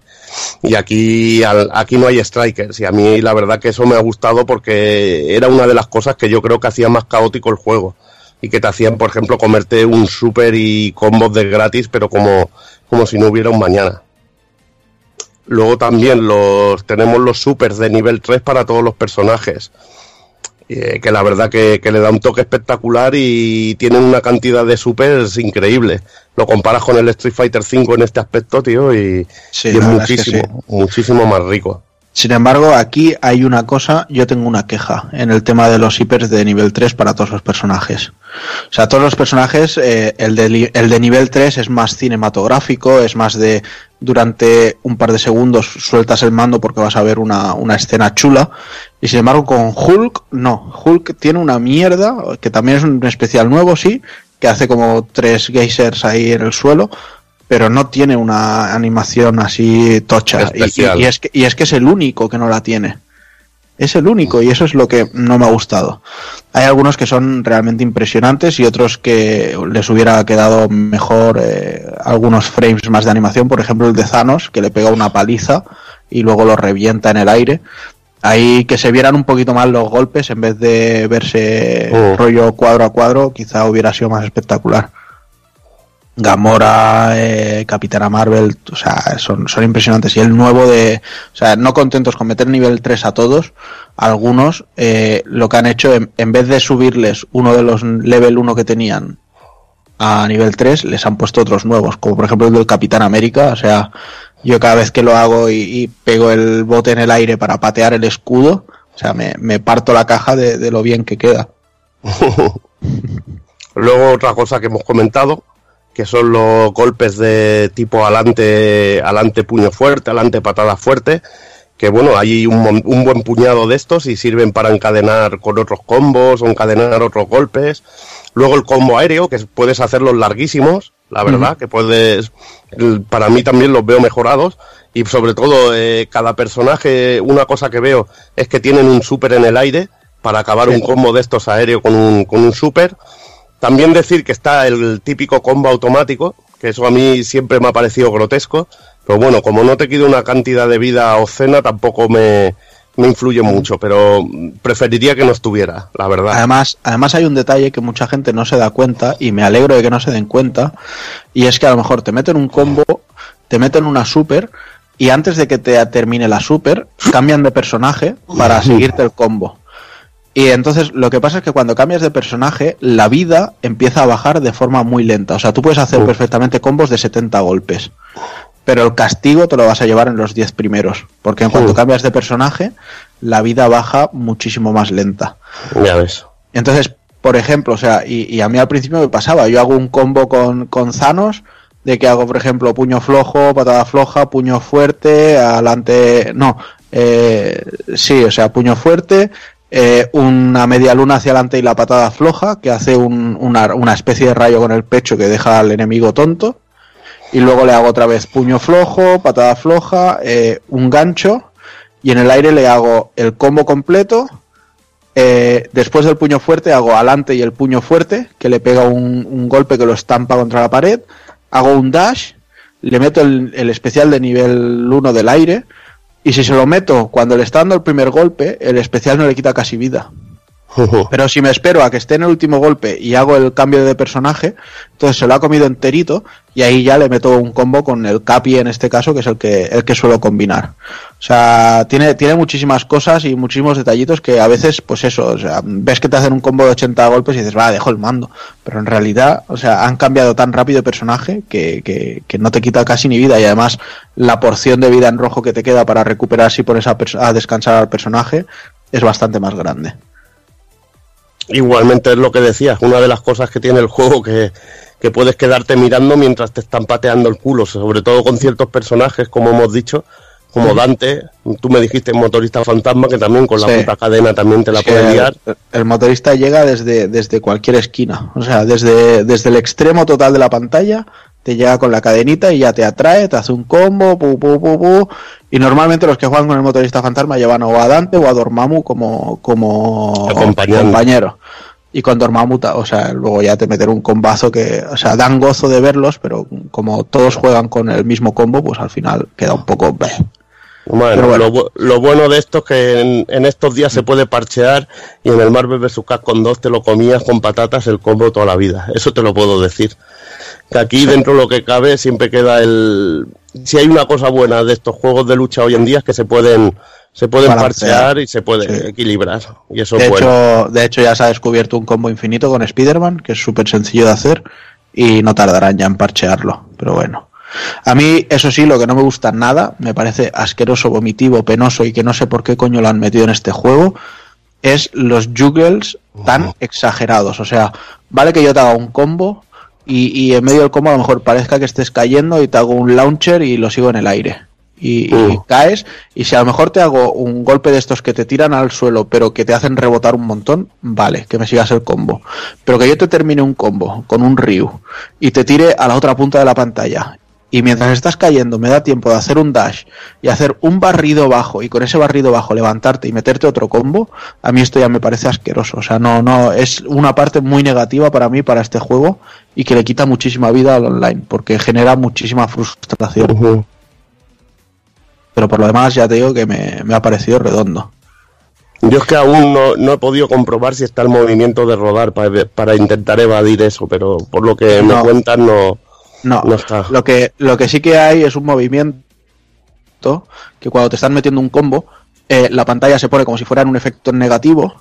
Oh. Y entonces tu compañero sale y dejas de controlar al que estás recibiendo y controlas ya al, al compañero. Lo que pasa que hacer esto te gasta dos barras de super. Bueno, pero te puede salvar un combate si te están puede- metiendo te la de Dios. Te puede salvar un combate o lo que puede pasar es que tu compañero entre y entre directamente a seguir comiéndose el combo y en vez de comértelo con uno, te comas con los dos. Pero bueno, es, es un riesgo, pero muchas veces salva, sobre todo eso, si te están haciendo un combo aéreo y tienes personajes que hacen Shoryuken y demás, pues con sacarlo y meterlo ya, ya cortas el combo rápidamente. Pero bueno. En lo que sí que no han podido criticar esta vez al juego es en los modos, porque viene muy, muy bien servido, viene muy completo. Y bueno, y de hecho ni se ha criticado ni, ni tampoco se ha elogiado, pero yo creo que, que tienen muy buen hacer. Lo primero es un modo arcade, lógicamente. A lo clásico, a lo ya, no, ya no iban a dejar que se metieran con ellos por esto. Lo único que sí, a mí me hubiera gustado que al menos tuviera una ilustración. En plan, la ilustración del personaje con el que te lo pasas el último toque al jefe final. Pues eh, para terminar el juego, no sé, por meterle un pequeño aliciento más. O sea, Marvel tiene 300.000 dibujantes, podían haber metido ahí a 4 o 5 a hacer unas ilustraciones y listo, pero bueno. Sí, lo que mola, lo que mola es que este modo arcade clásico tiene el típico enemigo final medio que tenían los anteriores Marvel, eh, los que bueno, los que hemos nombrado de, de las versiones 2D, y luego teníamos nuestro monstruo final gigante, que eso De mola hecho, el- muchísimo. De hecho, el gigante no lo vamos a decir para no romperle la sorpresa a nadie, porque se filtró, pero creo que no ha, que no ha trascendido mucho. Pero el anterior sí que es plenamente conocido por todo el mundo, que es Ultron Sigma, que es el, el artífice de todo, y que es el... no, otra vez estornudo, yo me estoy resfriando, ¿eh? Y que es el que ejerce como villano durante todo el modo historia, que ya así me sirve para enganchar con ello. Modo historia, dos horitas y pico, casi tres, según cómo juguemos, según las veces que muramos. Y así como el del Street Fighter, a mí me pareció interesante, pero lo veía muy ridículo y muy sacado de en plan de verdad no tenéis guionistas que se les ocurran cosas mejores que una pieza de ajedrez que llevo en el pecho palomo pues aquí se nota. O sea, me ha parecido un modo historia muy interesante, muy rico, con muchísimos guiños eh, y una interacción entre personajes, sobre todo creando sentidos de pareja muy, muy chulos. O sea, Rocket pidiéndole Ivory a Nebony a, a Dante. eh, Frank West con, con Mike Hagar eh, diciendo sí, es que yo estaba en mi despacho arreglando unos documentos y me capturaron y de repente Frank West le dice y, y ibas sin camiseta en tu despacho. No sé, hay, hay muchísimas frases con, con, con eso, con, con alusiones a los, a los juegos que están muy bien. Eh, todos los personajes tienen a alguien con quien se centran mucho. Eh, Thor con Sir Arthur, por ejemplo, también tienen muy buena relación. El humor tan eh, sarcástico del Iron Man del universo cinematográfico también está aquí, cosa que no habíamos visto en, otros juegos de la saga. De hecho, aquí hasta se le levanta el casco cuando es la animación de Victoria para darnos a entender que tenemos a, ese Robert Downey Jr., aunque no lo sea. Y no sé, creo que es un modo historia muy chulo, muy bien trabajado, bastante bien llevado con la historia de, de los androides y sobre todo con una escena post créditos brutal que, que, vamos que nadie se pierda porque espero que eso sea la, la segunda temporada y nos va a dejar loquísimos tú Evil me parece que todavía no has terminado no el modo historia No, aún, aún no he acabado el modo historia, yo estaba más pegándole al arcade y al training. Y la verdad que el, que el modo historia a mí me ha gustado sobre todo también porque tiene algo de dificultad. Tiene algo de dificultad, algo que por ejemplo en el Street Fighter 5 a mí me, me parecía una putísima broma todo el modo historia. La Me lo que hago con la uña. Aquí por ejemplo hay un combate contra Hulk que dice, es un de Ryu contra Hulk que dice, joder, porque cada hostia que te quita el Hulk, es que te manda la luna. Te quita igual casi un, cesto de barra, de una hostia solo normal. Te mete un combo y te se te pueden ir tres cuartos de barra a- a la mierda, así claramente, hablando claramente. Y realmente me mola que sea difícil y que tengas que repetir algún que otro combate porque, porque te lo ponen chungo o porque te ponen handicaps. A mí eso sí que me parece un poquito de reto, Eh, algo que no pues tenía el de Street Fighter hecho, 5. posiblemente este combate que dices de Hulk sea uno de los más jodidos Sí. pero además es uno de los que mejor recompensa tienen porque veremos ahí luego ya a Ryu y a Hulk haciendo tag contra Sí. un Rázalos de estos del Monster. Hunter. y es una animalada. Es Una increíble puta animalada. cómo se lo revientan. Pero bueno, lo único, lo que estaría guay, por ejemplo, ahora que salen ya Pantera Negra y Monster Hunter del DLC, en el modo historia parece que tienen un enfrentamiento ahí cuando en esa escena con, Mm. con Ryu y Hulk, pues estaría bien que ampliasen el modo historia metiendo esas escenas también o integrándolos Estaría más en la historia. Pero bueno. ¿Y qué más tenemos por ahí? Tenemos el online. Está muy bien tener una liga de novatos en la que cuando ya subes de determinado rango ya no puedes acceder para no abusar de la gente. El juego tiene rangos, cosa muy interesante. Empezamos rango nivel 15 y conforme vamos ganando combates, nuestra barra va creciendo o decreciendo si los perdemos. Y todo dependerá en función del rango en el que está el, el rival al que nos enfrentamos. Yo debo decir que está bastante bien eh, llevado, o sea, nunca me ha llevado a luchar con gente que tuviera más de un nivel por encima o por debajo del mío. Sí es cierto que una vez eh, tardé tres intentos en encontrar partida y entonces me, me hicieron el match con un tío que si yo estaba en rango 12, él estaba en rango 9. Lo cual, bueno, a fin de cuentas si me ganaba eh, perdía nada de, de experiencia y si ganaba yo me, me tocaba la lotería, aunque eso sí perdí. Pero bueno. ¿Y qué más? Pues eso, lo que os digo de los rankings. Hay un modo museo en el que desbloquear un montón de ilustraciones. eh, desbloqueamos los colores de los personajes jugando. Tenemos cuatro colores por personaje. eh, tenemos un modo training. Tenemos un mission modo de esos que a mí me vuelven loco con 10 pruebas para cada personaje. Que la primera la haces con los dedos de los pies, que es simplemente hacer algunas técnicas del personaje. Y las de, las de nivel 10 ya son palabras mayores que tenemos que combinar el switch de personaje, normalmente utilizar la, ultra, la ultra de la gema del infinito, etcétera, etcétera.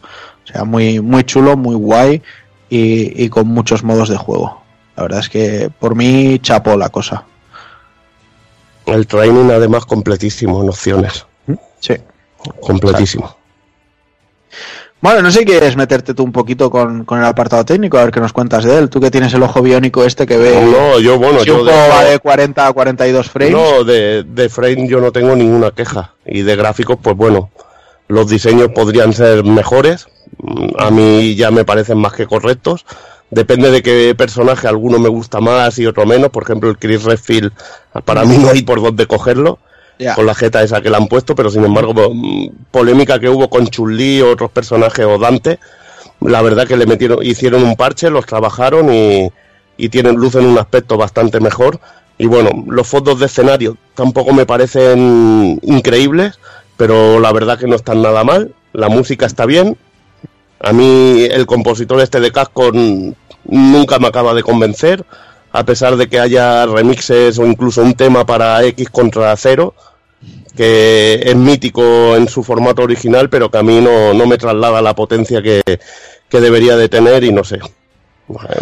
Ya te digo, muchas cosas. Igualmente me parece un juego más que correcto, más que correcto y al nivel de, de las mejores, bueno, de la mejor producción. Para mí Street Fighter V es, es otro nivel, para mí es otro nivel. Luego hay otro, otros juegos más, en un escalafón más abajo y lo vería más por allí.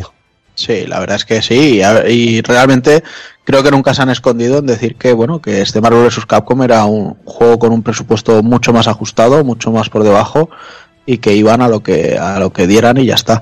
De todas maneras, a nivel de escenarios, sí es cierto que podrían tener más vida, tener más eh, cosas y demás y estar más trabajados, pero hay una cosa que a mí me ha vuelto loco en los escenarios, que es la simbiosis de, de los universos Capcom y Marvel. O sea, lo, lo bien llevado que está todo. O sea, por ejemplo, la ciudad de, de Rockman X y, y Asgard, haciendo Mm. el, el X-Guard. Eh, tenemos, yo que sé, el laboratorio de, de Umbrella y por su parte tenemos a Modok con su, con su AIM y entonces crean Umbrella.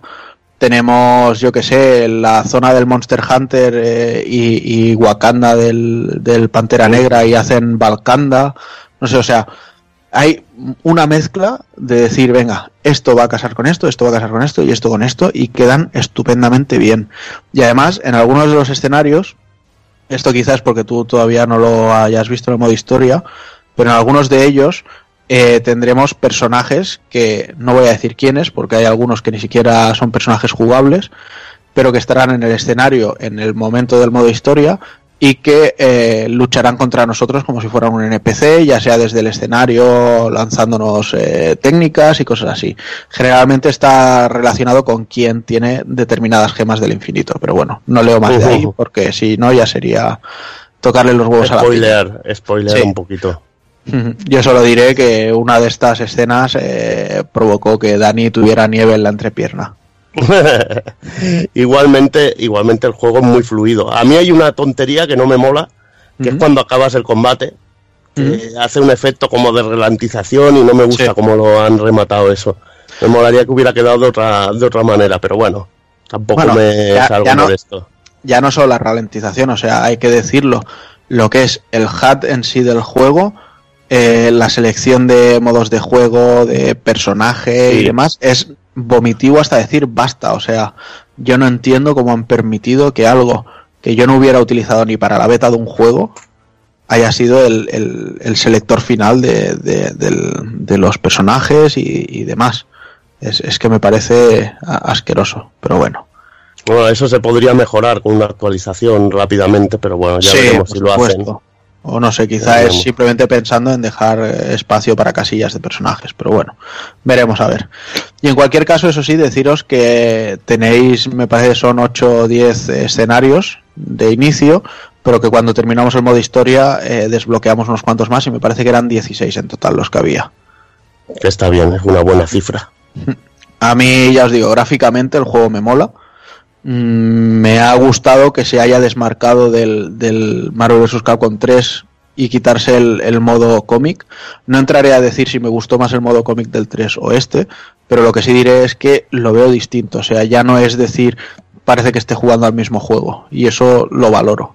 Eh, me gusta que, que hayan querido tomar otra dirección, sea más o menos acertada. Y poco más os voy a decir del juego, simplemente nos hemos guardado lo mejor para el final. Edición coleccionista ediciones. Ediciones, bueno, ediciones. Tenemos la normal, la deluxe y la coleccionista. Que la coleccionista ha tenido una polémica bastante bestia. Mm. Sobre todo a la hora de la calidad de las figuras y sobre todo la calidad de las joyas del infinito. La calidad de las joyas del infinito es impepinable, o sea, son unos huevos de Pascua que en su defensa deberemos decir que eh, dos, tres semanas antes de salir el juego a la luz ya las pudimos ver. Con lo Sí. cual, o sea, ya no nos pillaban por sorpresa. Lo que Y de, hecho, bueno, y de hecho también decir, y, y tú lo sabes, que estas gemas se parecen más a las gemas de la realidad que, que no las del universo cinematográfico. O sea, en realidad está, son eso, como, como, gemitas, huevecitos para, para la nudillera del guantelete. No son, está. esta, no son esta especie de, de, de rombos Diamantes. o yo que sé que, las esmeraldas de las esmeraldas del caos de Sonic tampoco Exacto. son o sea que, que son los huevos estos que bueno ganan ganan un poco de calidad con la iluminación porque por Sí. dentro tienen relieve para que hagan un efecto de, de bueno de que son tipo piedra pero no es piedra es plasticuchi plasticuchi y malo del, sobre todo el de la caja que las contiene que te puede que te puede venir hasta incluso un poco rayado y la verdad que muy muy baja calidad en lo que son las gemas Sí. Y además, eh, ya no solo en las gemas, es que no puedes ni sacarlas. O sea, es un molde hecho en Sí. plástico, o sea, por debajo no hay nada. O sea, no, no hay gemas por mm, debajo del cofre, ¿sabes? O sea, no están enteras, solo son las mitades que se ven. Es más un rollo diorama que, que, que una caja con las gemas, pero bueno.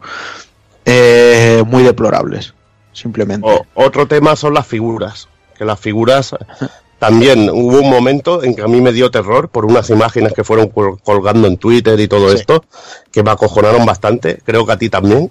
Exacto. Y- De hecho, por ahí hay tweets míos a Game diciendo, oye, ¿y si no recojo la edición? ¿Y si no sé qué? Porque Uh. realmente me lo estaba viendo muy mal y además viniendo ya del ejemplo de las gemas del infinito, lo veía peor. Sí es cierto que de la calidad de los renders que sacó Capcom a las figuras finales hay, hay un, Hay un mundo, un mundo. y me- y me parece hasta, hasta criminal y punible el, el que hagan esto. Pero también es cierto, yo tengo una teoría, ¿vale? Uh. Ha, habi- ha habido muchas veces que cuando se han hecho kits de prensa han Sí. querido hacer eh, figuras más low cost imitando las de las ediciones coleccionistas y los han enviado en plan de pues regalito de, de kit de prensa. Y yo quiero pensar que lo que le llegó a esta gente de Kotaku o, o demás, pero que son los que empezaron esta, estos rumores y esta historia, fue una, una de estas eh, figuras de baja calidad que quizá a lo mejor solo hiciera Capcom Estados Unidos, no lo sé. Pero el caso es que cuando a mí me llegaron, bueno, y de hecho estabas tú aquí en mi casa, que abrimos la caja, vimos las figuras y demás, y además tú lo sabes, o sea, yo tengo colocadas las Art FX de, de, de Marvel y en la balda superior las del Marvel vs. Capcom. Y si es cierto que la Capitana Marvel podría estar un poquito más trabajada, si es cierto que los ojos de Chun-Li podrían estar un poquito más acertados, pero Mega Man Pero- y Iron Man están increíbles y bueno, y las figuras en sí no están nada mal, nada, Y nada y- mal, Y En- tienen un tamaño considerable. exacto, y sobre todo es eso, nada mal en comparación a lo que se estaba diciendo que eran. Sí. ¿vale? Mm, Al, fi- al final las contabilizas como que son figuras de 25 pavos.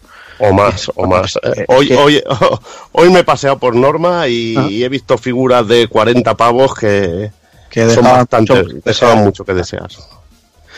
Así que no sé, yo el juego lo valoro pues casi igual que la edición coleccionista, algo que se ha criticado por criticar, que se ha criticado sin tenerlo, sin probarlo, sin, profundizar en ello, sin, estar más seguro de, simplemente ver lo que la gente decía por internet.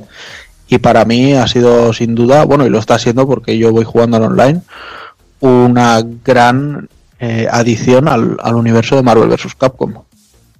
Vaya, yo, eh, yo lo digo, quitaos un poco la venda del haterismo, el juego está completo, que sí, que van a salir más personajes de descarga, al mismo modo que, bueno, como siempre hace Capcom, que ya tiene el estigma para toda la vida, pero que el resto de compañías vaya a tener que comprar personajes, ya sea, ya sea NetherRealms y Warner con los, con los Injustice o Art System, vais a tener que comprar personajes, o Tekken con, con el Namco, o Namco con el Tekken, perdón, Bandai Namco con el Tekken, vais a tener que comprar personajes, o sea que estamos en lo mismo y esto es una experiencia completa.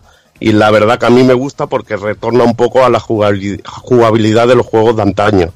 Y me parece un juego notable, no excelente, no es la excelencia, pero un juego de lucha notable y al que le puedes pegar horas como si no hubiera un mañana, tío, y te puedes pegar unas viciadas la mar de bestias. Sobre todo a mí lo que me gusta es que es un gran juego en, en el mejor, en el aspecto más importante que tiene que tener un juego, que es la jugabilidad.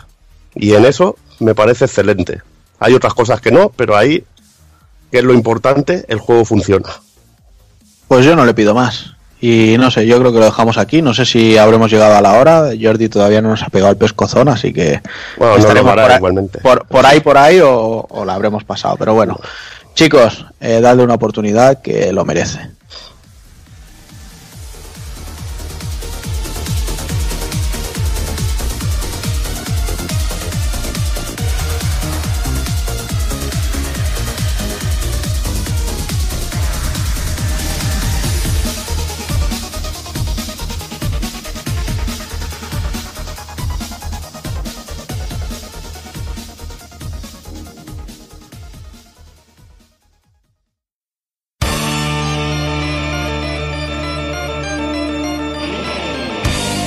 Recuerda, si no te mola ser un calamar y quieres estar bien informado, pásate por el blog pulpofrito.com. También puedes seguirnos en Twitter y Facebook.